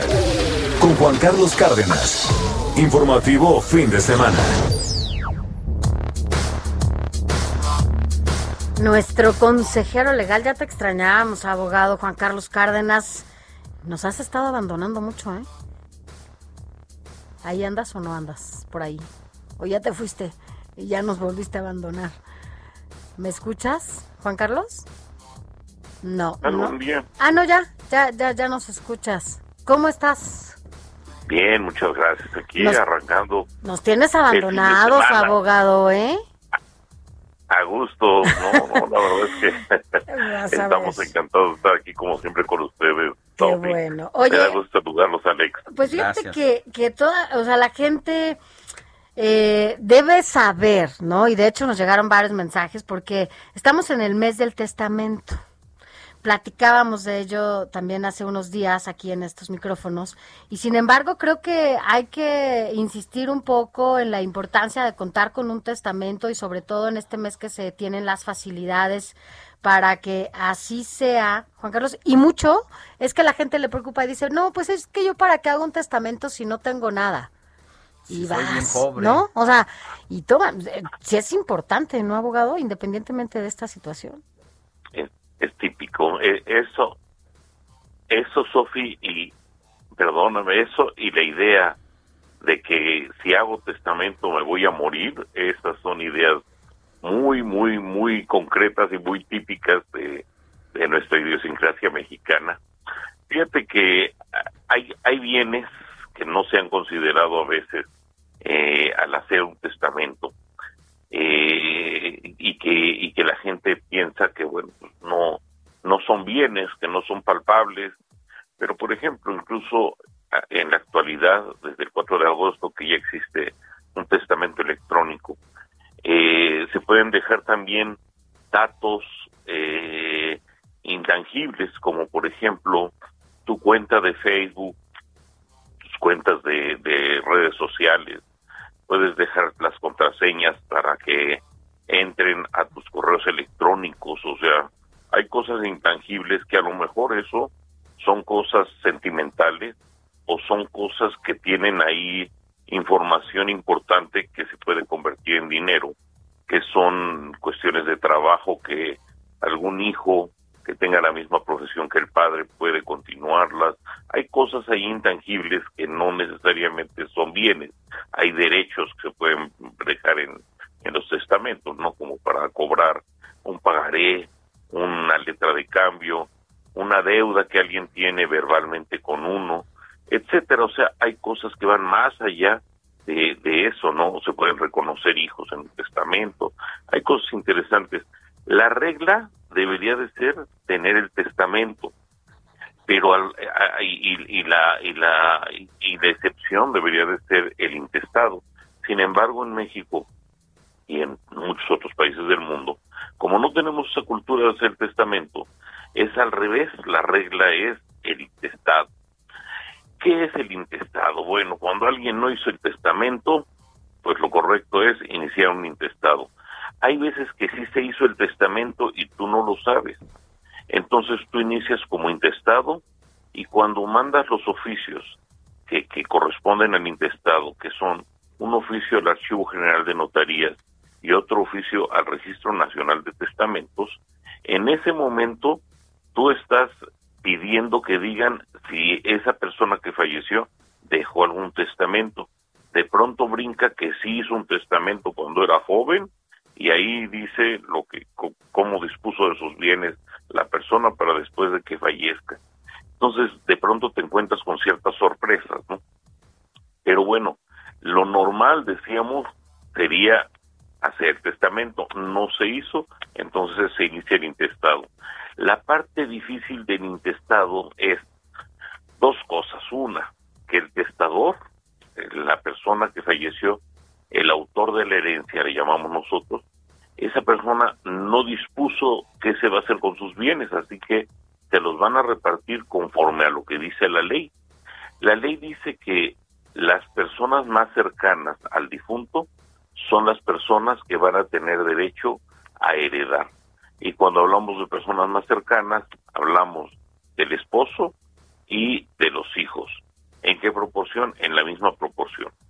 Entonces, hay veces que los esposos están casados por el régimen de sociedad conyugal. En esos casos no heredan los esposos, sino simplemente reciben su parte de la sociedad conyugal, el 50% de los bienes que hubiera, y el otro 50% se lo reparten entre los 3, 5, 10, 12 hijos que hubiera, ¿no? Se reparten los bienes que hay. Pero también hay veces que están los papás de los de los autores de la sucesión, o sea, de los difuntos. Los papás de los difuntos también entran a heredar, o sea, de pronto te ves en una situación donde está el esposo, están los hijos y están los padres del difunto y todos ellos quieren heredar. Y de pronto no hay ninguno de ellos porque hay veces que es una persona que es soltera, que no tiene hijos y que ya no tiene padres incluso. ¿Quiénes heredan? Bueno, pues heredan sus tíos, heredan sus primos, heredan sus sobrinos, son los que van a, a heredar. ¿Y qué pasa si ninguno de ellos pide la herencia o si ninguno de ellos eh, existe? También hay gente que no tiene eh, familia. Ah, bueno, en esos casos va a entrar a heredar el DIF por medio de una un área que tiene eh, que, se encarga de, de, recoger esos bienes que, que están sin propietario y que quedaron intestados. Entonces tus bienes van a quedar en manos de alguien que precisamente no era quien tú pensabas dejárselos. Sí, hay, y hay veces que de pronto entran los primos o los tíos a querer pelear los bienes que les corresponden a los hijos del difunto. Entonces esto se vuelve una batalla campal porque ellos sienten que tienen derecho porque además son los que a veces cuidaron al difunto en su última enfermedad, los sobrinos y no los hijos, por, por distintas razones, ¿no? A veces porque los hijos no tenían buena relación o porque, porque a veces los hijos estaban viviendo lejos. Entonces, es una situación complicada, es costoso un testamento, un intestado, mucho más costoso de lo que cuesta un testamento. Un testamento te viene costando ahorita en la en la eh, campaña de septiembre, mes del testamento, te cuesta entre 1.300 y 2.000 pesos, eh, y con sus descuentos del 50%. Entonces, vale más la pena hacer eso que dejarles ahí un problema a los hijos, que además se, se terminan peleando diciendo, a mí me toca más porque yo era el que lo cuidaba, yo era el que vivía con él, Ay, yo era sí. el que estaba al pendiente. yo Por eso dicen que uno medicina. conoce más a las personas cuando ya no está, ¿no? O sea, es cuando te das cuenta cómo es la gente, porque no importa, la verdad es que has- eh, me ha tocado ver algunos conflictos en algunas familias que no te puedes esperar solo justo por no dejar un testamento.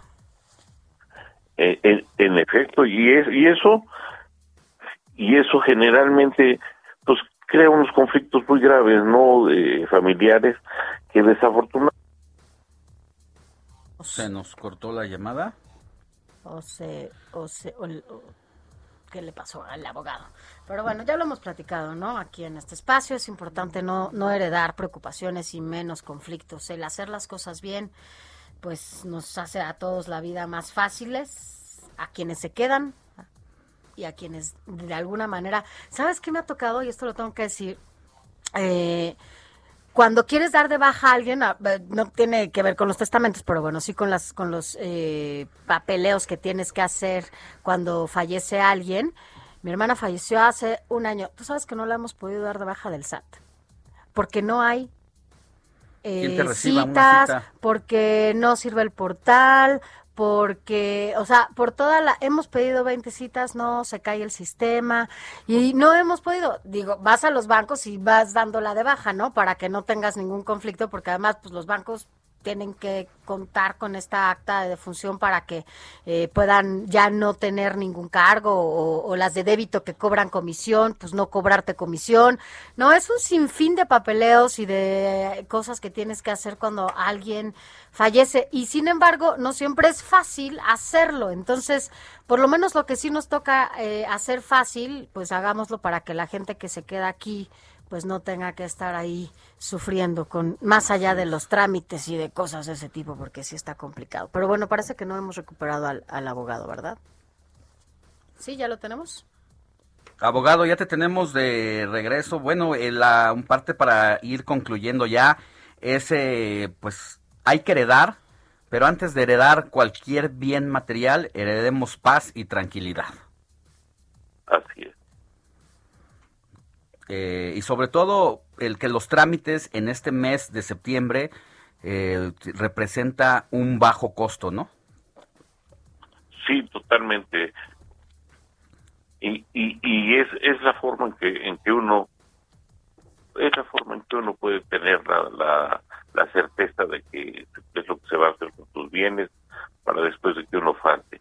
Y, y bueno, pues puede uno reconocer hijos, puede uno hacer, eh, el dejar ahí una un reconocimiento de hijos eh, en, en, el, en el testamento, puede uno ahí eh, heredar no solo bienes, como decíamos, sino también derechos o intangibles. Vale la pena que lo hagan, es un buen momento y es barato además. Pues perfecto, abogado. Muchas gracias por haber estado con nosotros y bueno, pues te escuchamos más seguido por estos micrófonos. Gracias y que tengas un bonito domingo. Muchas gracias, Sofía. Gracias, Alex. Les mando un abrazo. Abrazo enorme, gracias. Informativo El Heraldo, fin de semana, con Sofía García y Alejandro Sánchez. Síganos.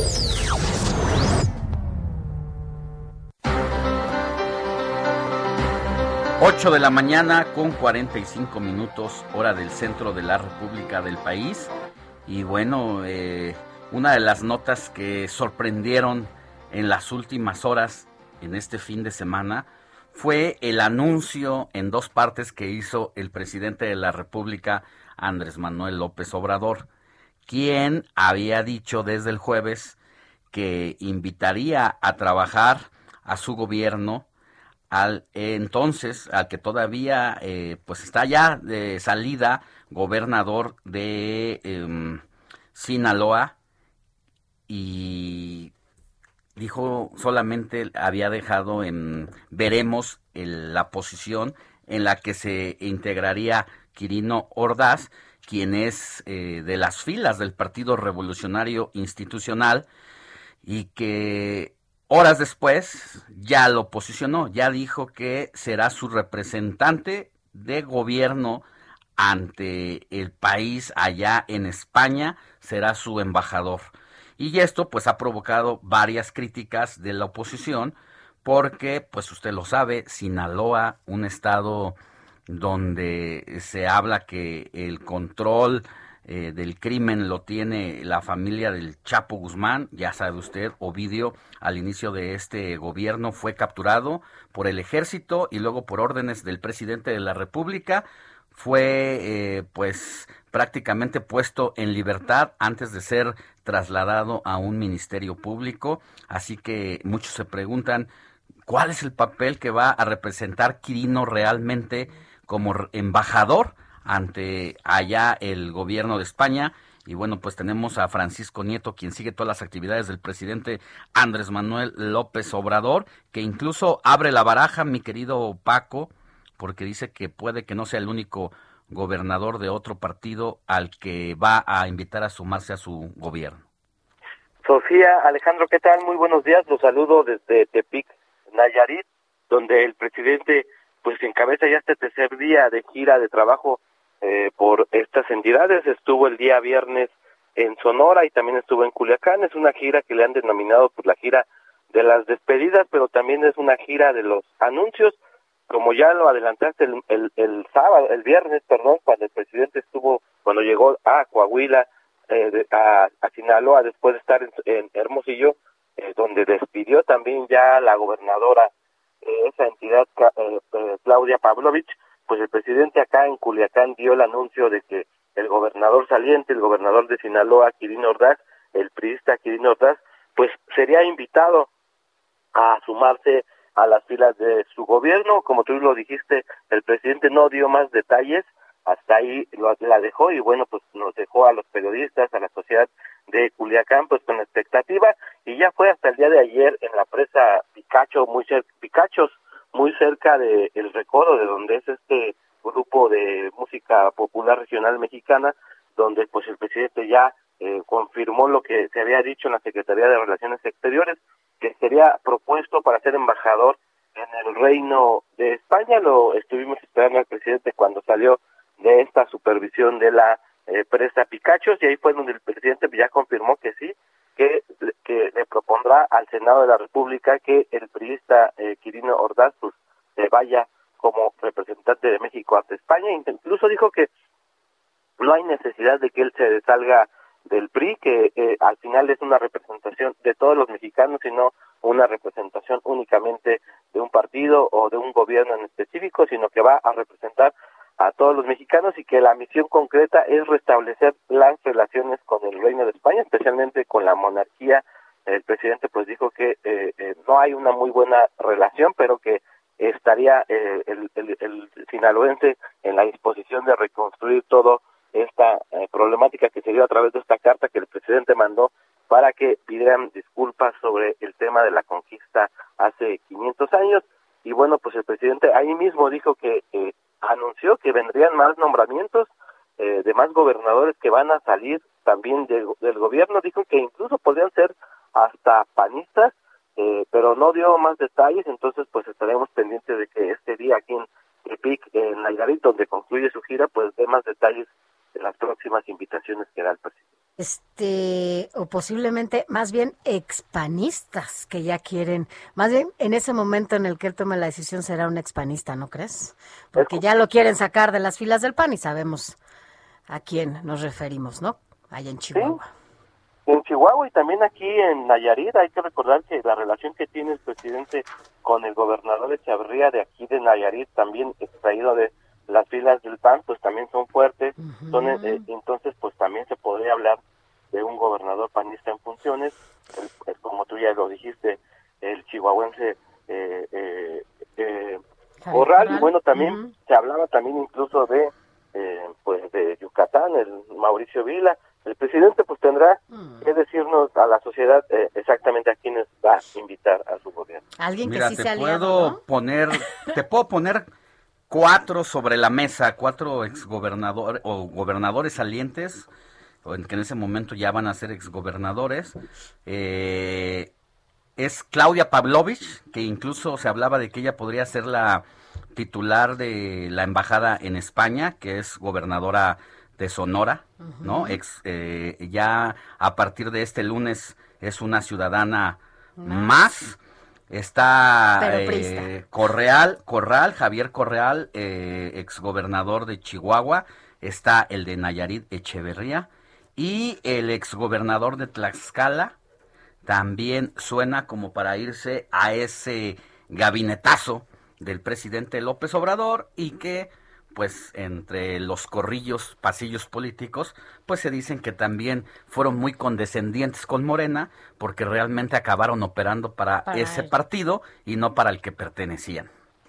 Es correcto, son gobernadores que al final perdieron sus estados, eh, eran eh, gobernados, pues llegaron ellos con a través del PRI, a través de las siglas del PAN y pues finalmente pues eh, perdieron y bueno, se dio una transición, dijo el presidente ordenada y eso es lo que al presidente le interesa y eso es lo que está de alguna manera premiando, ¿no? Y va a jugar con este discurso, bueno, como lo ya eh, escuchábamos a Quirino, en donde hablaba de, pues de justo en esta pluralidad que puede haber en el gabinete, que todos sabemos que no es así, porque bueno, pues si están ahí es por, porque hicieron muy bien su trabajo, ¿verdad? Eh, ayudando a que la cuarta transformación también operara en sus estados, en donde, bueno, esto es lo que se dice. Y por el otro lado, este, bueno, pues ya se confirma también esta relación de amor que ya lo decías Alex en, tu, en tus columnas en la semana de este primor, ¿no? Del que tanto no quieren hablar, pero es real, o sea, esta relación de PRI con Morena es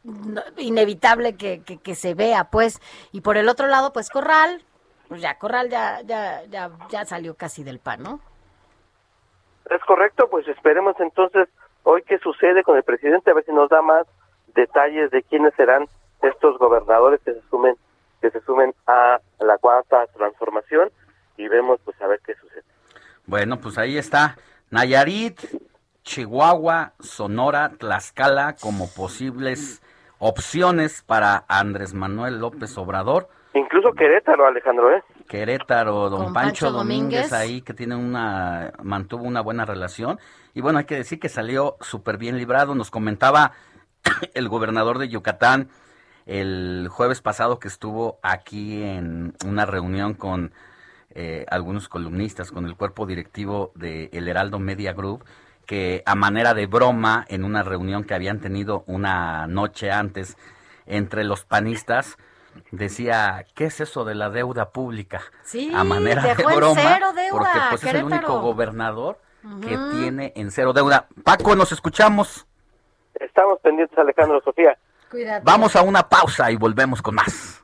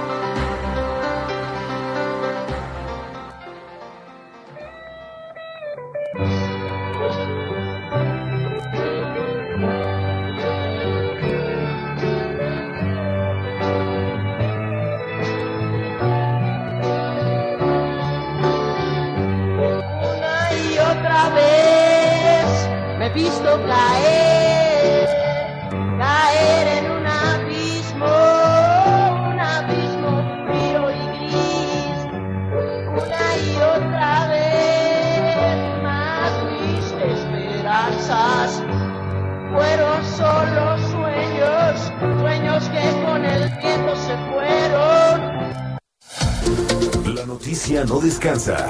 Usted necesita estar bien informado también el fin de semana. Esto es Informativo Heraldo Fin de Semana. Informativo Heraldo Fin de Semana. Regresamos. Soriana celebramos dando el grito del ahorro. Por eso aprovecha que la pantalla LG de 49 pulgadas 4K UHD Smart TV está a solo 8,990 pesos más 12 meses sin intereses. Soriana, la de todos los mexicanos. A septiembre 12, aplica restricciones. Aplica en Hiper. Noticias a la hora. Heraldo Radio le informa.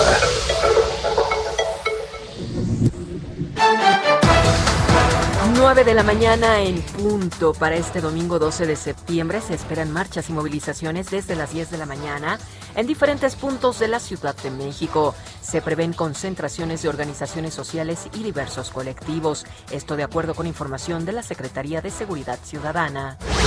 El gobierno capitalino permitirá que cada alcaldía realice festividades con motivo del 210 aniversario del inicio de la Guerra de Independencia en México. Los festejos quedarán bajo la supervisión y vigilancia de cada alcaldía, quienes deberán establecer medidas necesarias para salvaguardar la salud pública e integridad física de los asistentes. La ola de migrantes centroamericanos que llegan a Nuevo León en su paso hacia Estados Unidos ya rebasó a las autoridades federales, estatales y municipales que no se dan abasto con la atención, los brotes de contagios por COVID-19, hacinamiento e inseguridad provocadas por el fenómeno migratorio. Así lo informaron autoridades locales. Al menos tres personas son las que están identificadas dentro de las afectaciones que ocasionó el deslave del Cerro del Chiquihuite, entre ellas menores de edad, así lo afirmó el subsecretario de Gobierno del Estado de México, Ricardo de la Cruz. Este sábado falleció José María N., un adolescente de 14 años de edad, quien la noche del martes 7 de septiembre, durante el sismo de 7.1 grados, le cayó un muro encima. Con la muerte de este adolescente suman tres las personas fallecidas a consecuencia del sismo del pasado martes. En el mundo, el líder de Al Qaeda, Ayman al-Zawahiri, publicó un video con motivo del 20 aniversario de los atentados del 11 de septiembre de 2001 contra las Torres Gemelas y el Pentágono para refutar los rumores sobre su supuesta muerte. La grabación de una hora de duración fue publicada en redes sociales y en ella elogia el atentado con coche bomba del pasado primero de enero contra una base militar rusa en Tel Samán, en Siria.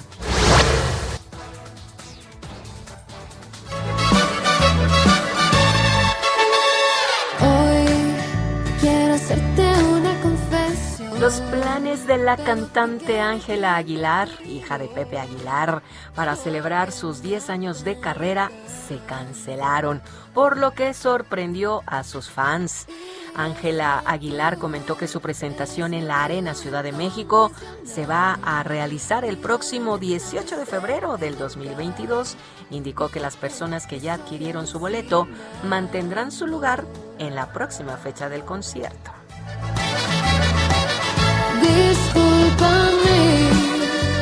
9 de la mañana, 3 minutos. Les invitamos a que continúen en la señal del Heraldo Radio escuchando el informativo fin de semana con Sofi García y Alex Sánchez.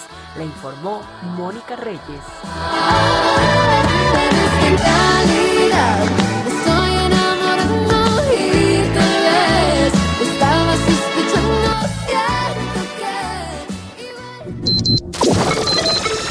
Esto fue Noticias a la Hora. Siga enterado.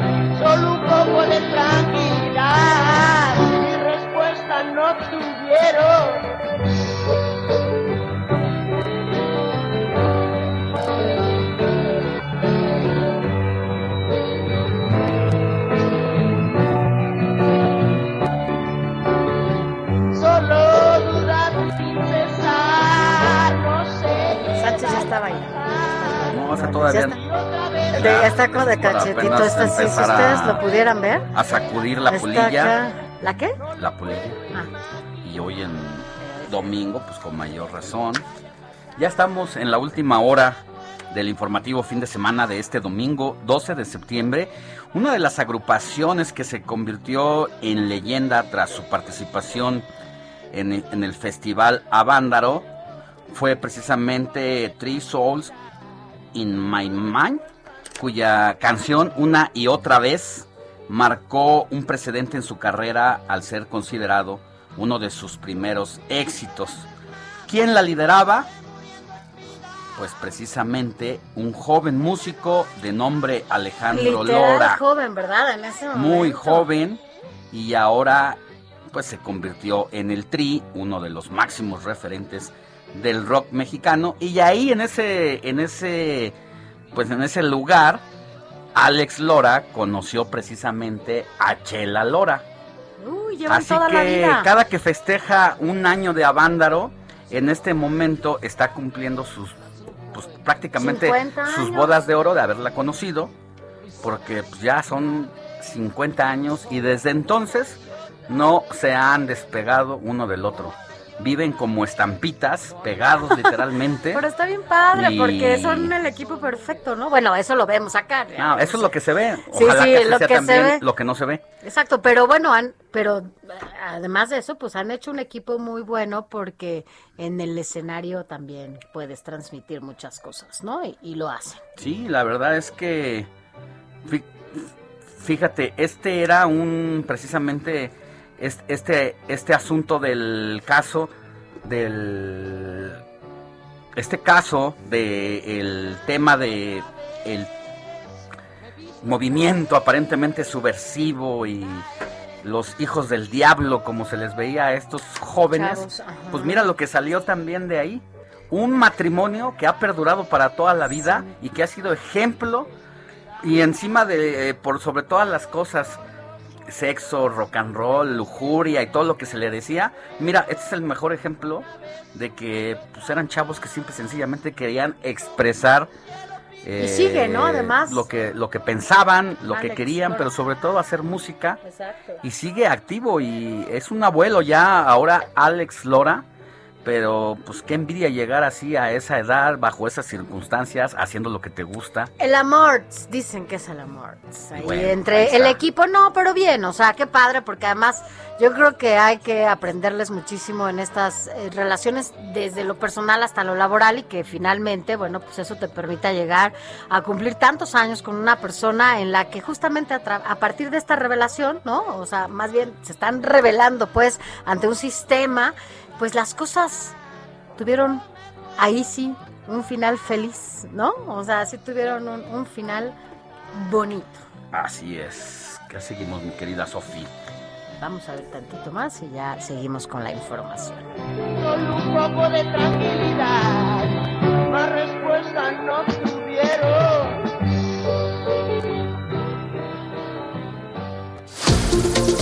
Informativo El Heraldo Fin de Semana con Sofía García y Alejandro Sánchez. Síganos.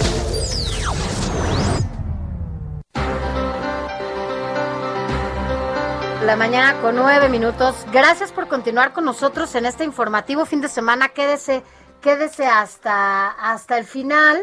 Y mire, no le hemos dado hoy nuestro WhatsApp, pero póngase en contacto con nosotros.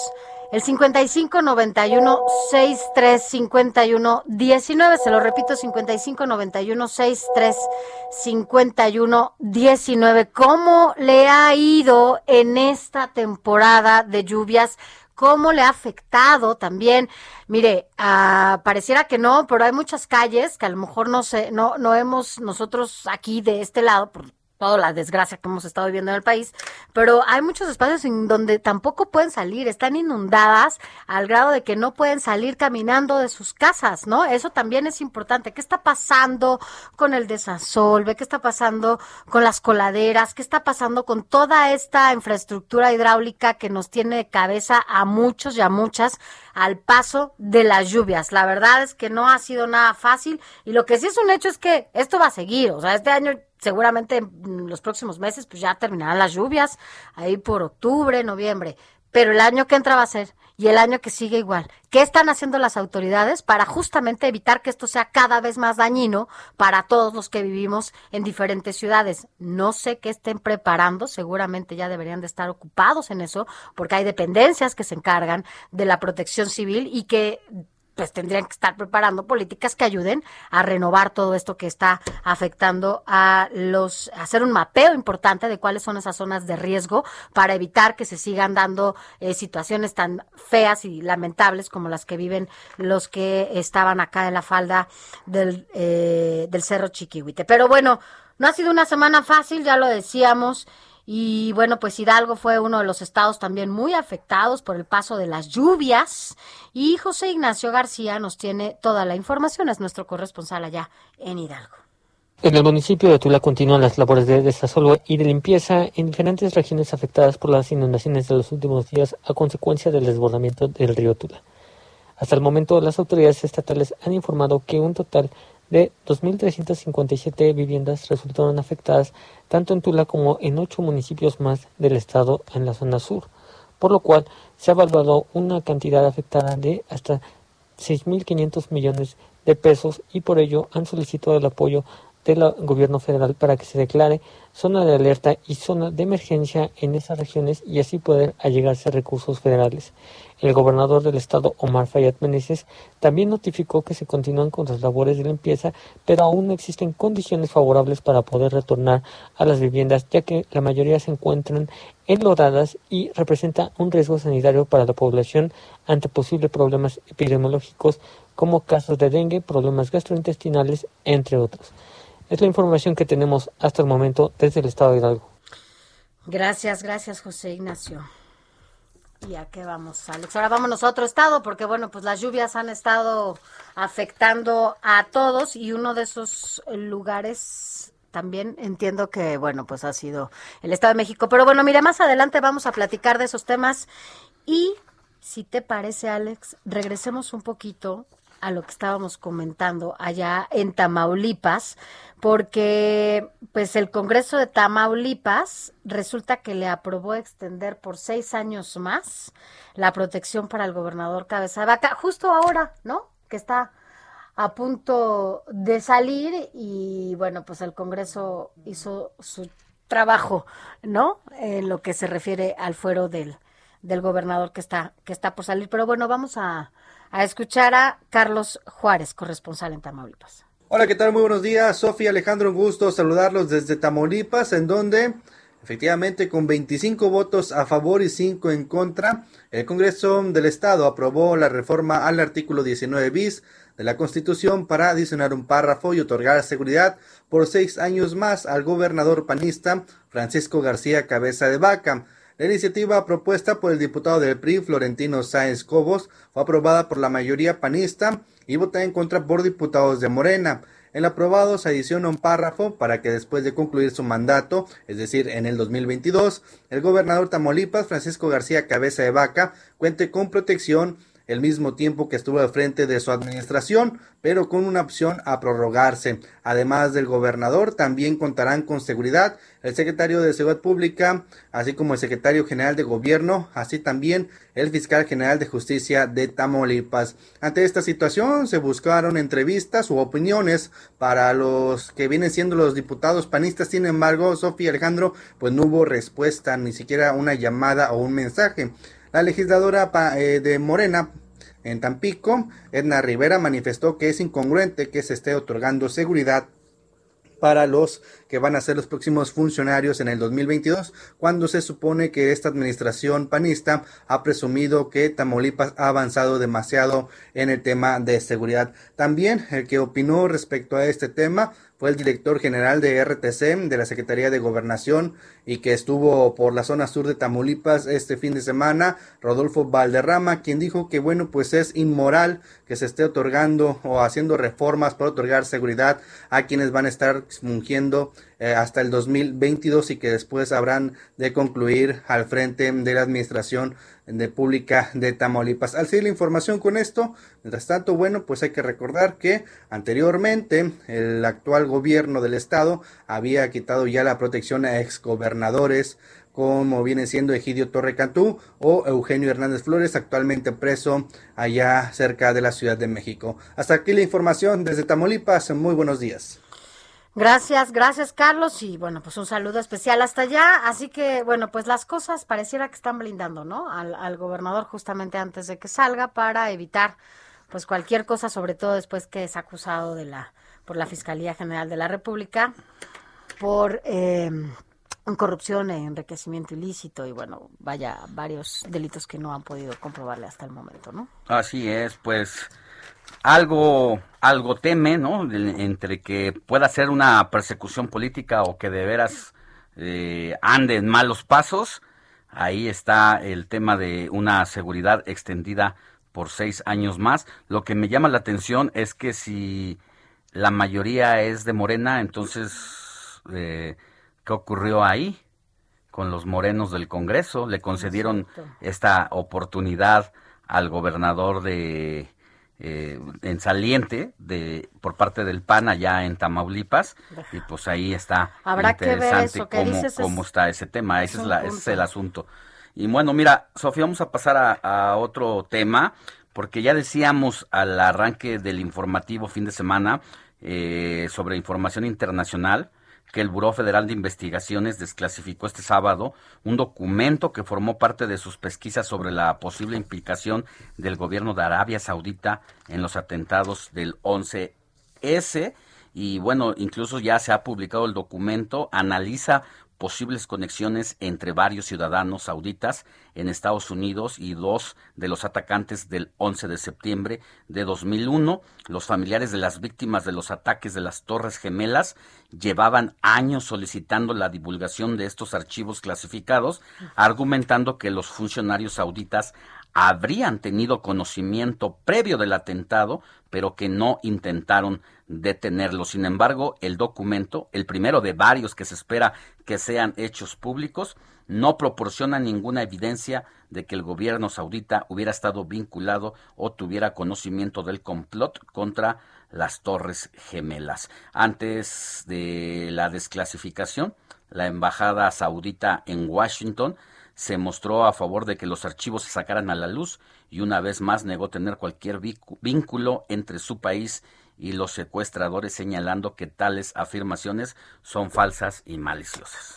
Así las cosas allá. Y mira, a propósito de lo que de lo que estás diciendo, Alex, Em, nos enteramos y bueno, desde aquel 11 de septiembre, desde hace 20 años, ¿cuántos mexicanos, no? ¿Cuántos mexicanos trabajaban en esas torres gemelas? ¿Cuántas personas, cuántos connacionales se quedaron ahí atrapados? Em, la verdad es que era un corporativo importantísimo, era agrupaba muchas empresas en estas torres gemelas, pero ¿qué pasó con el apoyo a las familias de los mexicanos fallecidos en estos ataques terroristas del 11 de septiembre? y los conacionales que trabajaban en estas inmediaciones de la zona, de la llamada zona cero. Eh, para hablar de ese tema, bueno, agradecemos que esté con nosotros a Joel Magallán, presidente de la, de la Asociación Tepeyac de Nueva York, porque, bueno, pues, eh, Joel, gracias primero por estar con nosotros esta mañana aquí en el informativo. Pero bueno, fueron eh, muchos los mexicanos que se encontraban justamente en esta zona y también en estas torres. ¿Y qué ha pasado con sus familias? Buenos días. Hola, hola, muy buenos días. Eh, gracias por invitarme. Estábamos recordando que un buen número de mexicanos tuvo la mala fortuna de estar en ese momento del ataque a las Torres Gemelas. Se habla de alrededor de mil mexicanos entre los trabajadores, de eh, los grandes corporativos, de las distintas cafeterías, restaurantes y otro tipo de negocios que había en torno a las Torres Gemelas y al menos la otra mitad, es decir, otros 500 estaban pues eh, haciendo visita ahí precisamente en reuniones, desayunando o haciendo otras actividades. Y ustedes estuvieron pues muy de cerca con las familias, que muy pocos cuerpos pudieron recuperarse, pero no dejaron de hacer este respaldo a cada uno de los familiares mexicanos. Bueno, en realidad es muy difícil cuantificar eh, la cantidad de los de las víctimas, tanto de pues de cualquier nacionalidad. Es muy difícil saber cuántos son los que murieron. El New York Times al final dijo que eran 3.000 los que habían muerto, pero eh, sabemos que la, la lista de la gente que... 3.000 en eh, total, de todas las nacionalidades, ¿no? No sí, sí, sí. Sí. Bueno, nosotros en la Asociación Tepeyac nunca hemos estado enfocándonos a los mexicanos solamente, ¿no? Porque la Asociación Tepeyac, aunque nació eh, creada por mexicanos y, personas irlandesas, entonces siempre nos hemos enfocado a, todo el mundo, ¿no? Pero ¿cuál ha sido este apoyo y cómo, cómo se ha llegado a las familias pues, que han sido víctimas, ¿no? Y que fueron víctimas de esto. Bueno, eh, la Asociación Tepeyac es una organización sin fines de lucro, no es una organización eh, gubernamental, es una ONG. Y desde el principio, pues lo que nosotros no esperábamos era que íbamos a, tener que atender a tanta gente, ¿no? El, el, 11 de septiembre fue un, un día de apertura, digamos, porque nuestra oficina brindó apoyo a, pues, a mexicanos y otros cuantos latinos, pero después la oficina se hizo más pública para todo el mundo y, y pues recibimos a todo tipo de, de gente, de nacionalidad, de raza. Eh, en el principio lo único que brindamos fue comida, ¿no? La gente que la gente venía nos traía comida para que le diéramos a la gente que no tenía cómo comprar sus alimentos, dado que se, que se quedaron sin cheques, ¿no?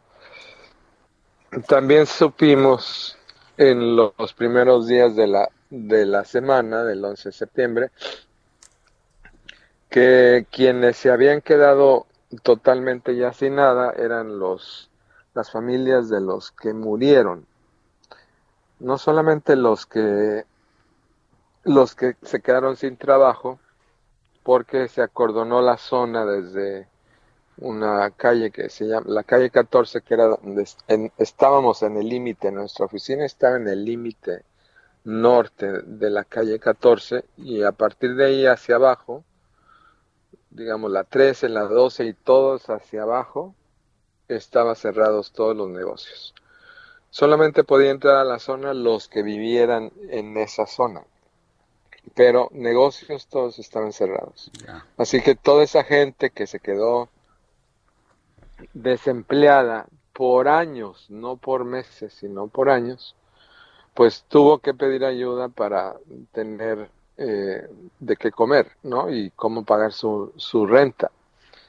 Eh, pues por esa zona no viven tantos mexicanos, no viven mexicanos, yo creo, la mayoría de la gente no vive en esa zona, eh, pero sí trabajan, trabajaban muchísimas personas de, de origen latino. Nosotros solamente pudimos atender a 900 personas que trabajaban en, en la zona de que trabajaban en el World Trade Center algunos y otros que trabajaban en, en todo el área alrededor. Bueno. Y eso fue durante tres años, les pudimos ofrecer un, un cheque cada 15 días como si estuvieran trabajando. Pues gracias a la ayuda de sindicatos, fundaciones, iglesias, grupos de profesionales, grupos de estudiantes, eh, gente solidaria que nos mandaba dinero para que pudiéramos ayudar a toda la gente que indocumentada que no recibe un seguro de desempleo. presidente de la Asociación Tepeya de Nueva York. Vamos a una pausa y regresamos con usted si nos hace favor.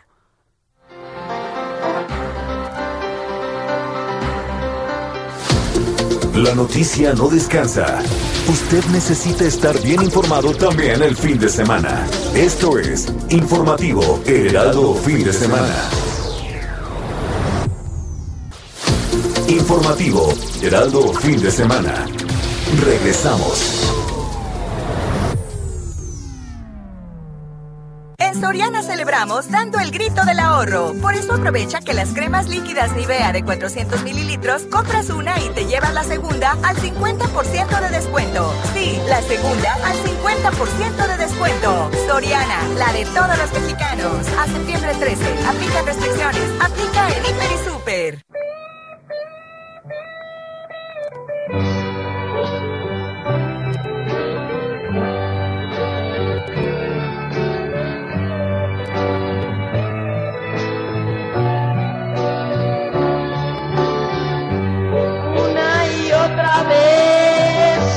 Visto caer, caer en un abismo, un abismo frío y gris. Una y otra vez. Bueno, hemos estado recordando eh, en el transcurso de este informativo fin de semana eh, lo que pasó hace 50 años allá en Avándaro y sin duda la música es el, la referencia. Y bueno, pues estamos escuchando una y otra vez. Una de estas agrupaciones que se convirtió en leyenda tras su participación en este festival de Avándaro fue Three Souls in My Mind cuya canción una y otra vez marcó eh, un precedente en su carrera al ser considerado justamente uno de sus primeros éxitos. Y yo eh, casi me atrevería a decir que para muchas bandas de las que estuvieron ahí presentes hubo un antes y un después y fue el despegue de muchos de sus éxitos. Y bueno, pues esta banda ya escuchó y reconoció usted la voz, era liderada por ese joven músico en ese momento, ahora también es un joven, eh, pero de muchos años de trayectoria, músico Alejandro Lora, Alex Lora, y que ahora conforma, es el líder del Tri. Pero bueno, así las cosas con Avándaro, pero hay más, Alex, que tiene muchísimo que ver. El behind the scenes puede ser el que, el que también muchos quieren saber de qué se trata. No, y es un agrado que esté con nosotros en los micrófonos del informativo fin de semana. Luis del Llano, Luis de Llano, que era el organizador del festival que precisamente cumple medio siglo de vida. Y yo creo, Luis, que andaba usted con el biberón haciendo la organización de este evento. Era un chamaco y a 50 años de distancia ya basta de seguir estigmatizando ese evento, ¿no? Ya maduremos como sociedad. Usted se ha encargado, pues precisamente, de tratar de poner las cosas en su lugar de lo que pasó en ese tiempo, pero parece que todavía nos pesa y que seguimos viendo aún a la distancia este festival, yéndonos con esa narrativa oficial. Muy buenos días, ¿cómo está? Muy buenos días a todos ustedes, muchas gracias por la llamada, pues me da mucho gusto compartir con ustedes nuestra celebración de 50 años. Se dice fácil 50 años, dije, Dios mío, ¿qué Medio pasó? siglo. Yo, yo siento que fue ayer, ¿no? Y yo, pues, este, ayer tuve la oportunidad de estar en Valle de Bravo, fuimos a presentar eh, mi último libro que se llama Avándaros, 50 años cuando el rock mexicano perdió la inocencia. Y pues obviamente yo fui uno de los organizadores junto con otros dos, que fue Justino Compiani y el negro López Negrete, que pues cada uno tenía su división de lo que estábamos haciendo. Y todo un equipo de producción y cámaras y luces y pues todo la- el equipo que tenía yo entonces, nos fuimos a organizar y a echar a andar un, un evento que nunca imaginamos que iba a ser tan grande. Nosotros creímos que iban a llegar 20 mil gentes así cuando mucho, ya nos sentíamos muy contentos, pero cuando llegan 250 mil, hijo, dices, ¿qué pasó? ¿De dónde salió tanta gente y cómo se enteraron? Y tiene pues muchas leyendas y muchos mitos y muchas este, historias alrededor. Y el libro pues te narra exactamente lo que yo viví. Y no es un libro que diga que es el libro oficial, pero es muy documentado, tiene pues todo tipo de información de los grupos, de los organizadores, de lo que la gente, los intelectuales y algunos políticos pensaron al respecto, pero sobre todo la narrativa de lo que sucedió esos días de lluvia, de lodo, de todo, pero sobre todo de una armonía increíble, ¿no? Porque fue la pues congregación de más de 250 mil chavos por razones no políticas donde no pasó absolutamente nada, ni un accidente, ni una violación, ni un acoso, ni un robo, pero desafortunadamente pues este este esta sorpresa tan grande asustó a mucha gente, sobre todo a lo que es el gobierno del momento, porque vieron que había un potencial de que pues estos chavos mm, después de venir de una década muy complicada del 68 y luego el jueves de Corpus ese mismo año, pues este lo vieron con mala con mala forma y entonces pues este, el rock fue vetado durante 10 años en México. En un Eh, momento no- además catártico, ¿no? Justamente por esto que, que, que menciona y por eso tal vez el temor en ese momento del gobierno a, a las chavas y los chavos que iban a estar ahí reunidos, ¿no? Pues sí, pero los chavos y las chavas, la verdad, fueron admirables. Porque el comportamiento que tuvieron fue único. El festival nunca se salió de control. Sí nos superó la cantidad de gente porque pues el equipo de sonido de luz pues estaba diseñado para unos 20 mil. Pero cuando llegan dos estadios aztecas juntos, pues imagínate, ¿no? Pero afortunadamente eh, sí pudimos hacerlo, sí se terminó. Todos los grupos tocaron, la gente pues se mojó, se enlodó, tuvieron que aprender a convivir de una forma diferente y eso fue lo más admirable, ¿no? Compartían la comida, compartían el espacio, se hacían cita, cita para el baño eh, y la verdad, pues hubo grupos que desafortunadamente al venir este problema, pues perdieron su oportunidad de seguir creciendo y tuvieron que pues, de alguna forma migrar a otros lugares, a Estados Unidos y en México, pues a los hoyos funky y a los lugares más clandestinos de la música, pero marcaron un antes y un después en la juventud y en el rock mexicano. Muchos de ellos pues hicieron una carrera como acabas de mencionar, los de Lora, también los Duk Duks, también los Peace and Love. Para mí fue una experiencia maravillosa porque yo venía de estar trabajando en Estados Unidos y había ido a varios conciertos, pero nunca imaginé pues así que en México lo íbamos a poder lograr y que aparte se volviera un mito, ¿no? Y ser, pues vivir en medio atrapado dentro de un mito que existe, pues sí me motivó mucho a escribir este libro, que era pues basado está en las conferencias, en las pláticas que en los últimos 49 años, bueno ya 50, porque ya lo celebramos ayer, se han estado dando.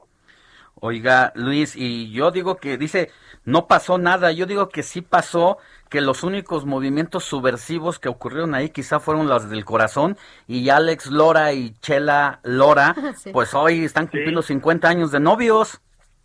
Pues sí, sí, lo celebraron el- la semana pasada y una gran celebración y un gran gusto de que hayan mantenido unidos todo este tiempo. Yo creo que Chola es, Chela ha sido una gran influencia en, en, en, en- Alex y Alex pues sigue dándole, sigue tiene la voz esa especial que le gusta a, a los jóvenes de diferentes clases. Ahora, aquí lo interesante de Avándaro es que se pudieron reunir diferentes clases sociales juntas y la verdad convivieron y existieron, así que en estos tiempos de cambio que dicen que las clases sociales y las clases medias y las altas y todo, en Avándaro todos fueron igual.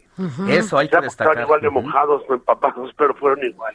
Fíjese lo que nos escriben aquí, un poco hablando de cómo eh, se, en este intento de reprimir el rock and roll y de tenerlo, el, quienes se aferraron a él y tuvieron que hacerlo de manera clandestina, eh, nos recuerda alguien del auditorio, Jesús Díaz de Azcapotzalco, que la represión a las bandas de rock era tanta en los setentas que hubo incluso agrupaciones eh, como los pasteles verdes, los terrícolas, el mismo Rigo Tobar, Costa Azul, que tuvieron que darle un poco de giro a su movimiento musical pues para convertirse en tropical, porque los bailes masivos continuaron, pero el discurso político eh, en algún momento intentó eh, apagar ese, ese movimiento musical. Bueno, es que acuérdate que en esa época el ser joven, ser rockero y tener pelo largo mal. era considerado un peligro para la nación. Yo creo que así lo veían ellos. Pero pues, sí, eh, las cosas pues, se se estancaron y fue hasta los ochentas, mitad de los ochentas o más allá, cuando empieza a resurgir el rock en tu idioma. Y entonces las bandas empiezan otra vez a armarse y a tenerse y ahora pues desafortunadamente por la pandemia no ha habido espectáculos de grupos y espectáculos de conciertos en año y medio, pero yo estoy esperando que ojalá este este este espacio de tiempo haga que el rock eh, resurja nuevamente porque es una cosa que yo amo y lo tengo en la sangre toda mi vida. Y pues se han hecho muchos programas de televisión y este libro te lo recomiendo mucho para que lo compartan pues será de los primeros libros que aparezcan en, en las librerías constantemente. Y como fue borrado de la historia nacional pues tienes que saber la verdad de qué sucedió, quiénes fueron los integrantes que tocaron en los grupos, qué cantaron y quiénes eran los organizadores y qué es lo que sucedió. Pues no minuto a minuto, pero lo- fue muy interesante que cuando llegamos a Valle de Bravo y a Vándaro, ya el jueves ya había 20 mil personas casi instalándose, y para el viernes en la noche había pues este 100 mil y para el, para el sábado ya había 200. Imagínate lo que se sentía estar sentado o parado o viendo, compartiendo con tanta gente. Yo mi vida lo soñé. Oiga, y bueno, hablando justamente de esta producción en la que también estuvo ahí, bueno, hay algo que lo caracteriza, son estas grandes producciones que siempre ha hecho, eh, musicales, en escena y bueno, todo tipo de producciones que, que lo han destacado. Esta fue una de las primeras que hizo de ese tamaño, me refiero al tamaño, ¿eh? ¿No? O sea, Bueno, de, de la yo- inmensidad, o fue un antes y un después de, de Luis de Llano. Para mí fue lo que me, me disparó en mi carrera, no lo que me echó a andar porque yo estaba enamorado. Yo era rock and rollero cuando el rock and roll, ¿te acuerdas? Y luego, pues yo es la primera vez que hago un evento tan grande. Bueno, yo había hecho, pues obviamente, cosas de fútbol en la Copa del Mundo del 70, pero la verdad, hacer un concierto producido, hecho, organizado, armado, todo por un equipo, pues fue el primer concierto que yo estaba realmente involucrado como productor y uno de los primeros, el primero que hubo en México, que nadie imaginó que iba a trascender tanto. Y cuando dice que sigue la memoria todavía 50 años después de tantos jóvenes que lo recuerdan, pues tienen que reafirmarlo y saber lo que realmente pasó, cómo pasó, quiénes eran las gentes que estaban ahí. Qué es lo que realmente opinó el gobierno al respecto, porque tenemos todo tipo de información, fotografías y bueno, hasta un QR que da un poco de imagen, porque las cintas desafortunadamente de videotape que grabé, pues desaparecieron. No las usamos, pero sí las recogí. Creo que se perdieron, pero recuerdo que pues, el problema del videotape es que se degrada. La cinta pues, se pega, ¿no? Entonces yo creo que para ahorita, como no se digitalizaban las cosas, entonces, pues yo no creo que ya existan esas cintas. Pero sí va a haber el año que entra una película, y yo creo que cada año va a haber una celebración del Día del Rock o alguna cosa así, y lo tenemos tan, tan metido en el alma y lo recordamos en forma tan especial que, que no lo vamos a olvidar nunca. Ahora, usted dice, yo produje esta parte de este evento que nunca pensé lo que iba, en qué iba a derivar, cómo iba a impactar.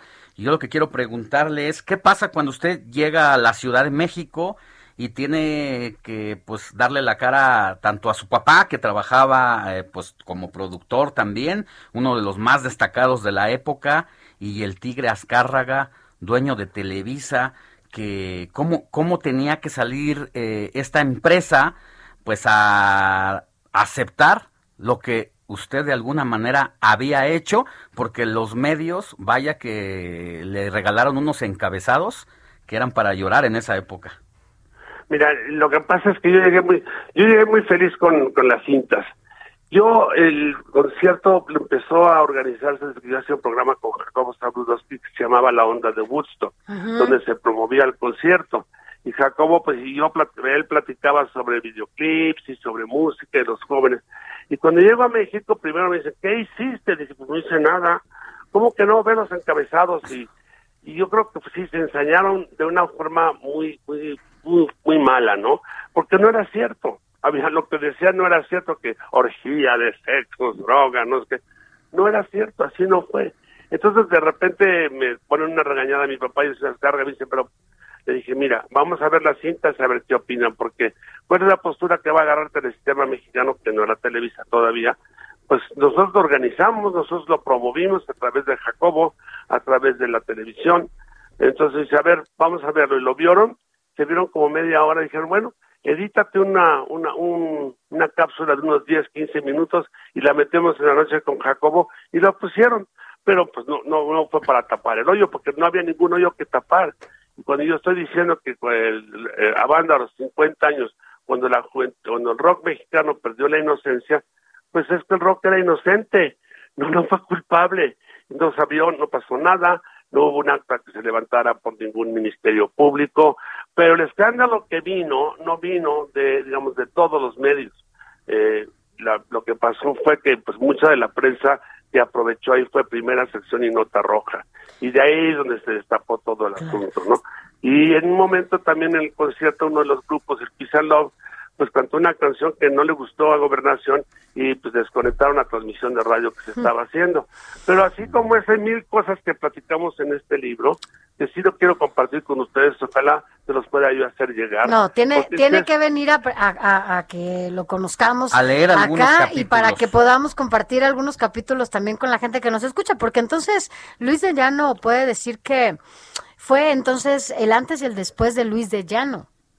Pues yo creo que sí. Bueno, mi padre era director de producción de Telesistema Mexicano y yo llegaba este, a estudiar la carrera de comunicaciones y haber trabajado en un canal en Los Ángeles. claro, llegaba yo con mi bandera de que voy a cambiar la televisión y voy a cambiar esto y lo otro. Y cuando vine lo del festival, pues eso, como que un sueño que estaba volviendo realidad.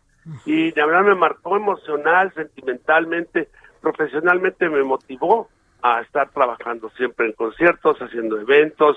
Por muchos años hacía yo hasta los premios del Heraldo, hacía yo programas musicales, grupos, hacía yo entregas de premios, hacía yo Festival Acapulco. Bueno, empecé a hacer todo tipo de cosas y creciendo también con la tecnología de los tiempos, ¿no? Porque en esos tiempos todo estaba pues muy limitado, no teníamos esos espectáculos maravillosos que ves en el Foro Sol o en el Auditorio Nacional en el que 20% pues es tecnología más el talento de los grupos.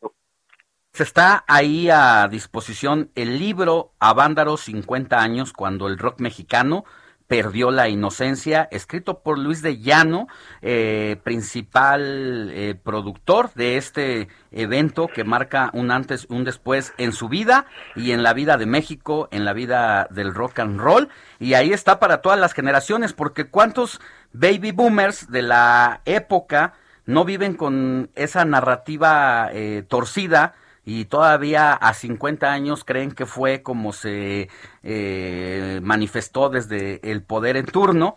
No se diga la generación X, los millennials, los centennials, así que para estas cuatro generaciones es la primera vez en la historia de México y de la humanidad que cuatro generaciones pueden convivir al mismo tiempo por las expectativas de vida, pues aquí aquí tiene este libro donde puede desmitificar este pues, esta situación de el rock y la subversión y la lujuria y todo, ¿no? Bueno, es que imagínate las cosas. Yo te digo una cosa, yo me río mucho, pero creo que yo fui uno de los organizadores también, había otros socios míos que eran Justino Compiani y eh, Negro, que había, iba a haber una carrera de coches que se tuvo que cancelar y trate de la cantidad de gente que había. Pero yo creo que ahora yo ya los llamo abandarianos, ya no, ya no baby boomers, los que estuvieron en la banda, los que no pudieron llegar, los que no, los que vieron todo eso, y los hijos de los abandarianos son los neoabandarianos, que son ahora la generación nueva, pues que tienen el rock todavía metido dentro, ¿no? Claro. Y yo espero que ahora que pase esto de la pandemia empiecen a haber conciertos, porque antes de la pandemia había conciertos regularmente cada semana. En todos lados había música y la gente se comporta muy bien. O sea, ha cambiado mucho la forma de comportarse hace 50 años a la de ahora. Y entonces fue ejemplar y yo con todos los conciertos que he ido aquí en México, siempre la gente se porta ejemplar y los grupos extranjeros que vienen dicen que el mejor público que tienen ellos siempre es el de México. Ah, les cantan todas las canciones, les portan bien. Digo, es increíble que Avándaro haya sido un parteaguas tan importante en, en contra de una cosa y a favor de otra. Platiquemos seguido, Luis de Llano, compártanos toda esta, no sé, la cantidad de vivencias que tiene con personajes icónicos de la música, de la historia de nuestro país y de otros lugares, en donde justo aquí también podamos hacerlo llegar a, a las familias y pues que sepan, ¿no? Cómo, cómo ha sido la historia de la música en Pues nuestro yo, país. yo te lo agradezco mucho. Te- yo me encargo el lunes de mandarles su libro, pero quiero que lo lean a fondo Sí. y la próxima vez que hablemos me digan, no estoy de acuerdo en esto, no me gustó esto. Eh, ¿En Pues- qué editorial se encuentra y ya está está una disponible? editorial que se llama Del Lirio, editorial, no, no Delirio como delirando, no, No. Del Lirio, también va a estar en Amazon, ah, este, también ya está en librerías, pues, librerías de prestigio. Yo apenas lo lancé ayer, fíjate. Sí, la- Es la fue la primera vez que hago un libro y primero hago la promoción y luego hago la presentación. Está bien. Pero voy a seguir haciendo presentaciones, conferencias y pláticas al respecto en los próximos días también. Pues déjese venir aquí a la cabina una vez que leamos el libro. Podemos sacar algunos extractos porque ya nos están llegando mensajitos. Les gusta la plática de café que siempre tiene usted para hacernos entender la historia de la televisión, la historia de México de una manera muy amena, pero no por ello muy inteligente y con, prof- con profundidad, Luis. Pues qué amables son ustedes y gracias por tan bonitas palabras. Yo sigo entusiasmado en seguir escribiendo, aparte de produciendo, porque no dejo de producir. Sí. Voy a tener otros, otros libros, ya es mi cuarto libro en dos años.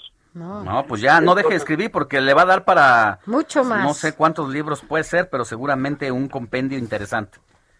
Pues muchas gracias. Mi próximo libro será para noviembre, diciembre y será un, un libro que, ha- que tengo realmente guardado en el alma, que es sobre la guerra civil española y el exilio español en México. Claro. Ah, la historia de la televisión, de la radio a través de mi padre y mi vida y mi madre y todo. Creo que va a ser muy diferente, pero este libro ahorita, yo de verdad creo que estoy muy contento con el trabajo que se hizo y espero que ustedes lo puedan compartir con, sí. con todo el alma. Aquí lo queremos seguir teniendo, Luis. Cuídese mucho y un abrazo. Gracias. Y feliz. Bueno, consta que les voy a mandar los Sí. libros Sí, mañana seguro. y quiero que me llamen, antes de que hagamos el programa me dicen, oye, no, ¿cómo? Ya Sí, está. pasó, no pasó, ¿ok? O las sorpresas también, ¿no? A detalle Pues- todo lo que sucede ahí. El tras bambalinas. Sí, sí, todo el behind Bueno, eso se los puedo que- Oiga, platicar con y, mucho y ya nos detalle. platican la próxima, eh, lo que sí quiero, lo que yo sí me quedo con ganas de saber es qué onda con Vicente Fox, entonces presidente de la Coca-Cola Latinoamericana y que le entró ahí con la cooperacha también para hacer este, este posible, este evento. Pues sí, eso lo hay que platicarlo con Justino Compeán, que es un que era un ejecutivo muy importante que trabajaba y que él y junto con Negrete lograron que Vicente Fox le gustó la idea y ve que Coca-Cola como patrocina música en todo el mundo, ¿no? Claro. Entonces yo la próxima vez también les voy a dar el teléfono de, de Justino para que platiquen con él porque también habla muy bien él. Ya está, aquí lo esperamos y felices 50 años también a usted. Gracias, a- a- bien, felicidades a Vándaro. Gracias.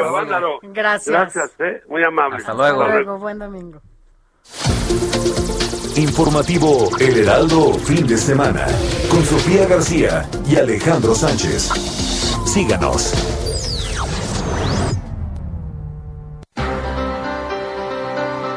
Rápidamente nos vamos contigo, Carlos Navarro, porque estamos ya básicamente en la cuenta regresiva para el 15 de septiembre, el grito de la independencia, pero ya se están alistando allá en el Zócalo Capitalino para justamente estas fiestas patrias. ¿Cómo va a estar? Porque hay muchas dudas respecto a va a haber grito, no va a haber grito, van a poder entrar al Zócalo las personas. ¿Cómo estará? Buenos días, Carlos.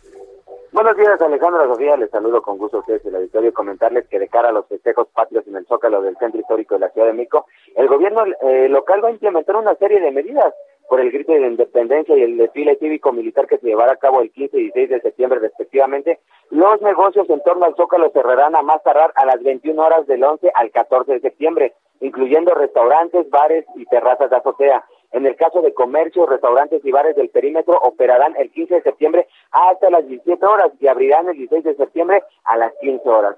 Los hoteles con frente al Zócalo operarán únicamente con reservación comprobada. El restaurante bar será solo para huéspedes de los horarios establecidos. Ante ello, las autoridades recomiendan a la ciudadanía y comerciantes del, eh, hacer tomar precauciones con sus traslados ante los horarios que se establecen. Y bueno, todavía sigue la duda a unos pocos días de si se va a llevar a cabo o no el grito pre- presencial. El secretario de Gobierno, Martí Batres, señaló esta, esta información. Escuchemos. La presidencia de la República va a informar sobre eso. Algo ya comentó el presidente, pero también señaló que están analizando cada característica. Nosotros estamos a la espera de lo que resuelva, decida e informe la presidencia de la República y una vez que suceda esto, pues ya estaremos haciendo los anuncios complementarios correspondientes. Y obviamente vamos a apoyar al gobierno de la República en todo lo que nos corresponda. El secretario de Gobierno, Martí Batres, señaló que el próximo lunes la Secretaría de Seguridad Ciudadana de, de la Ciudad de México estará dando detalles de cuántos elementos estarán resguardando el primer cuadro de la Ciudad de México. Sin embargo, aún sigue la incertidumbre si se va a llevar a cabo un grito presencial, va a ser como el año pasado, qué tipo de celebración se va a llevar a cabo en estos festejos eh, patrios. Así es que, bueno, ni el gobierno local ni el gobierno federal, Federal. han dado detalles sobre este tema. Perfecto, Carlos. Muchas gracias. Hasta luego, buenos días. Gracias, buen día. Nosotros ya nos despedimos, llegamos al fin de esta emisión del domingo 12 de septiembre. Sofi García, Gracias, Alex Sánchez. Nos vemos y nos, nos escuchamos. escuchamos el próximo sábado y quédese aquí, ya están nuestros compañeros de periodismo de De emergencia para darle a profundidad los La temas de la semana. va a llegar aquí informativo. Nos vemos la próxima semana.